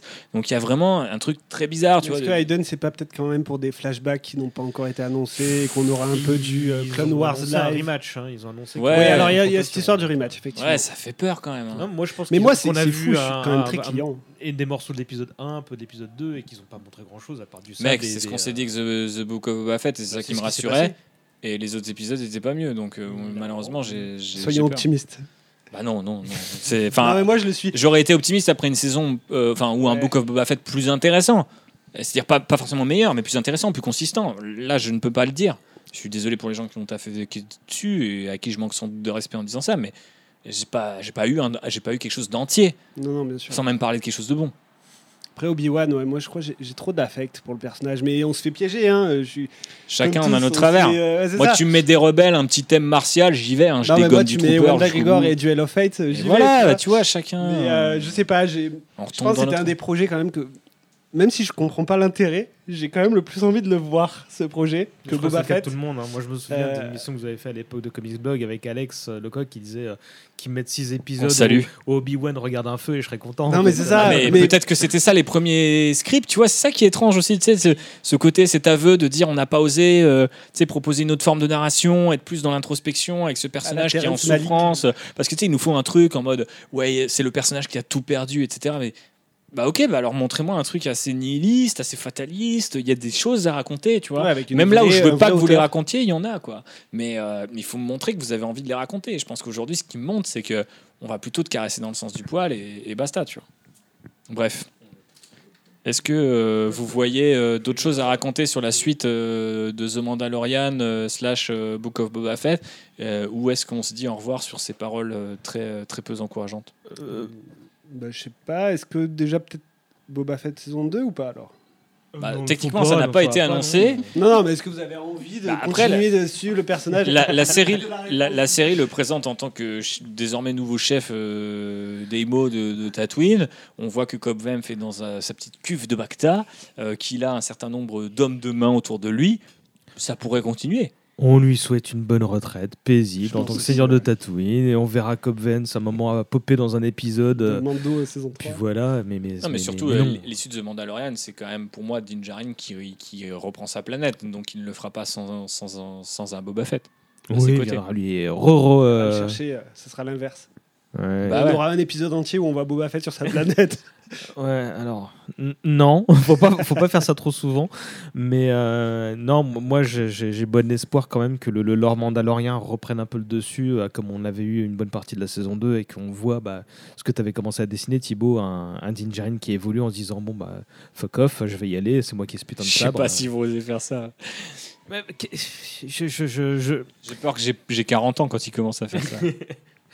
en même je serais content qu'il fasse autre chose, à condition d'avoir une envie de raconter quelque chose. Euh, Quoi, bon, bah on verra, mais. euh, Mais euh, pour répondre à ta question, Robin, et saison 2 de ça, non, certainement pas. Non, non, non. Et, mais- et là, tu me dis, euh, il y a un épisode de, de Mandalorian au milieu. Ben, je le regarde quand même, mais je regarde pas les autres. C'est la même chose pour toi, Phobos? Ouais, je suis un peu. Je suis un peu décontenancée euh, après, après toutes ces saisons. J'ai, enfin, je vais pas mentir, tu vois. Je pense que je, regarderai avec plaisir euh, la suite des aventures de Din Djarin comme César, mais Boba Fett, euh, bon, c'est c'est dommage. Je pense qu'il vaut mieux s'arrêter là, il faut mieux arrêter les dégâts là, quoi. Et c'est dommage pour euh, Temuera Morrison. Euh, parce qu'on voit que le personnage lui tient beaucoup à cœur. Mais bon, euh, Il s'éclate, hein, c'est c'est clair. euh, On voyait déjà dans The Mandalorian d'ailleurs. il a, il a la tête de tous les clones, donc euh, on n'est pas à l'abri de le revoir ailleurs dans un autre rôle. Rex ou Obi-Wan. c'est- Il y a déjà des rumeurs là-dessus, mais non, mais c'est vrai que tu, on n'a pas trop parlé de, de l'interprétation. Moi, je sais pas s'il y avait énormément de choses à dire, mais c'est vrai que lui était, était dedans. Non, mais moi, je me souviens de The Mandalorian saison 2 qui m'avait plutôt laissé sur ma faim. Et quand j'ai revu le making of qu'ils enchaînent derrière, d'ailleurs, on n'en a pas eu pour Boba Fett, mais euh, voir euh, Morrison euh, sur le sur le, tournage à Donf et tout, en train de jouer euh, de la guitare avec Rodriguez et tout, j'étais en mode putain, ce mec. Tu sais, quelque part, j'étais un peu en mode pour ah, qui je suis, pour pour bouder mon plaisir, tu vois. Si lui, ça lui fait plaisir, ça fait plaisir aux fans, c'est bon. Tu ça m'avait mis en paix, tu vois. Donc, euh, la vérité, c'est que parfois, j'aime plus les making-of de Star Wars que les Star Wars eux-mêmes, tu vois. Bon, Et deux mois plus tard, c'est dit bon, il faut qu'on le fasse cet épisode quand même. Et ça y est, t'es de nouveau rageux. Bah, euh, pff, non, mais rageux, je sais pas. Je suis revenu sur mes grands, je suis remonté sur mes grands rancors euh, parce que vous me provoquez un petit peu dans, le- dans le débat, mais globalement. euh, Parce que la troisième bière est ouverte aussi. Ouais, aussi, mais sinon, euh, sinon, je sais pas. Je, je- je veux dire, aujourd'hui, euh, cette série, si, on, si vous n'aviez pas été nombreux et nombreuses à nous le demander, on n'aurait pas fait de podcast et j'en aurais été, euh, enfin, euh, pas du tout attristé, quoi. Pour vous êtes content Euh, en gros, c'est un, peu- voilà, c'est un peu ça qu'il fallait, qu'il fallait comprendre. Non, mais euh, voilà, est-ce qu'on se quitte sur ces, sur ces belles paroles? Vous aviez d'autres choses à rajouter? JB, un, un petit mot de la fin? Salé, sucré? Optimiste. Non, mais euh, tu l'as dit en fait. euh, on- le podcast, on l'a fait uniquement parce que bah, des auditeurs nous l'ont réclamé et en fait, on est, on est comme Dis- d'excellents invités se sont, récla- se Non, sont mais on réclamés. est, on de- est comme Disney, on donne aux fans ce qu'ils veulent, quoi, quitte à faire de la merde. Ah non, mais Ah il bah. était bien cet épisode. merci. euh, putain, sympa le mec. Quitte à dire de la merde, voilà, pardon. Bon, je sais pas si on a dit de la merde. Ça, Ça ça, parlé de merde. ouais, effectivement. Voilà, ça bon. tourne autour du caca. On y, on- on y arrive. Bon, en tout cas, euh, faites-nous un petit retour sur cet épisode. On espère qu'il vous aura plu. Euh, si c'est le cas, n'hésitez pas à le partager. Mettez des petites étoiles euh, sur Apple Podcast.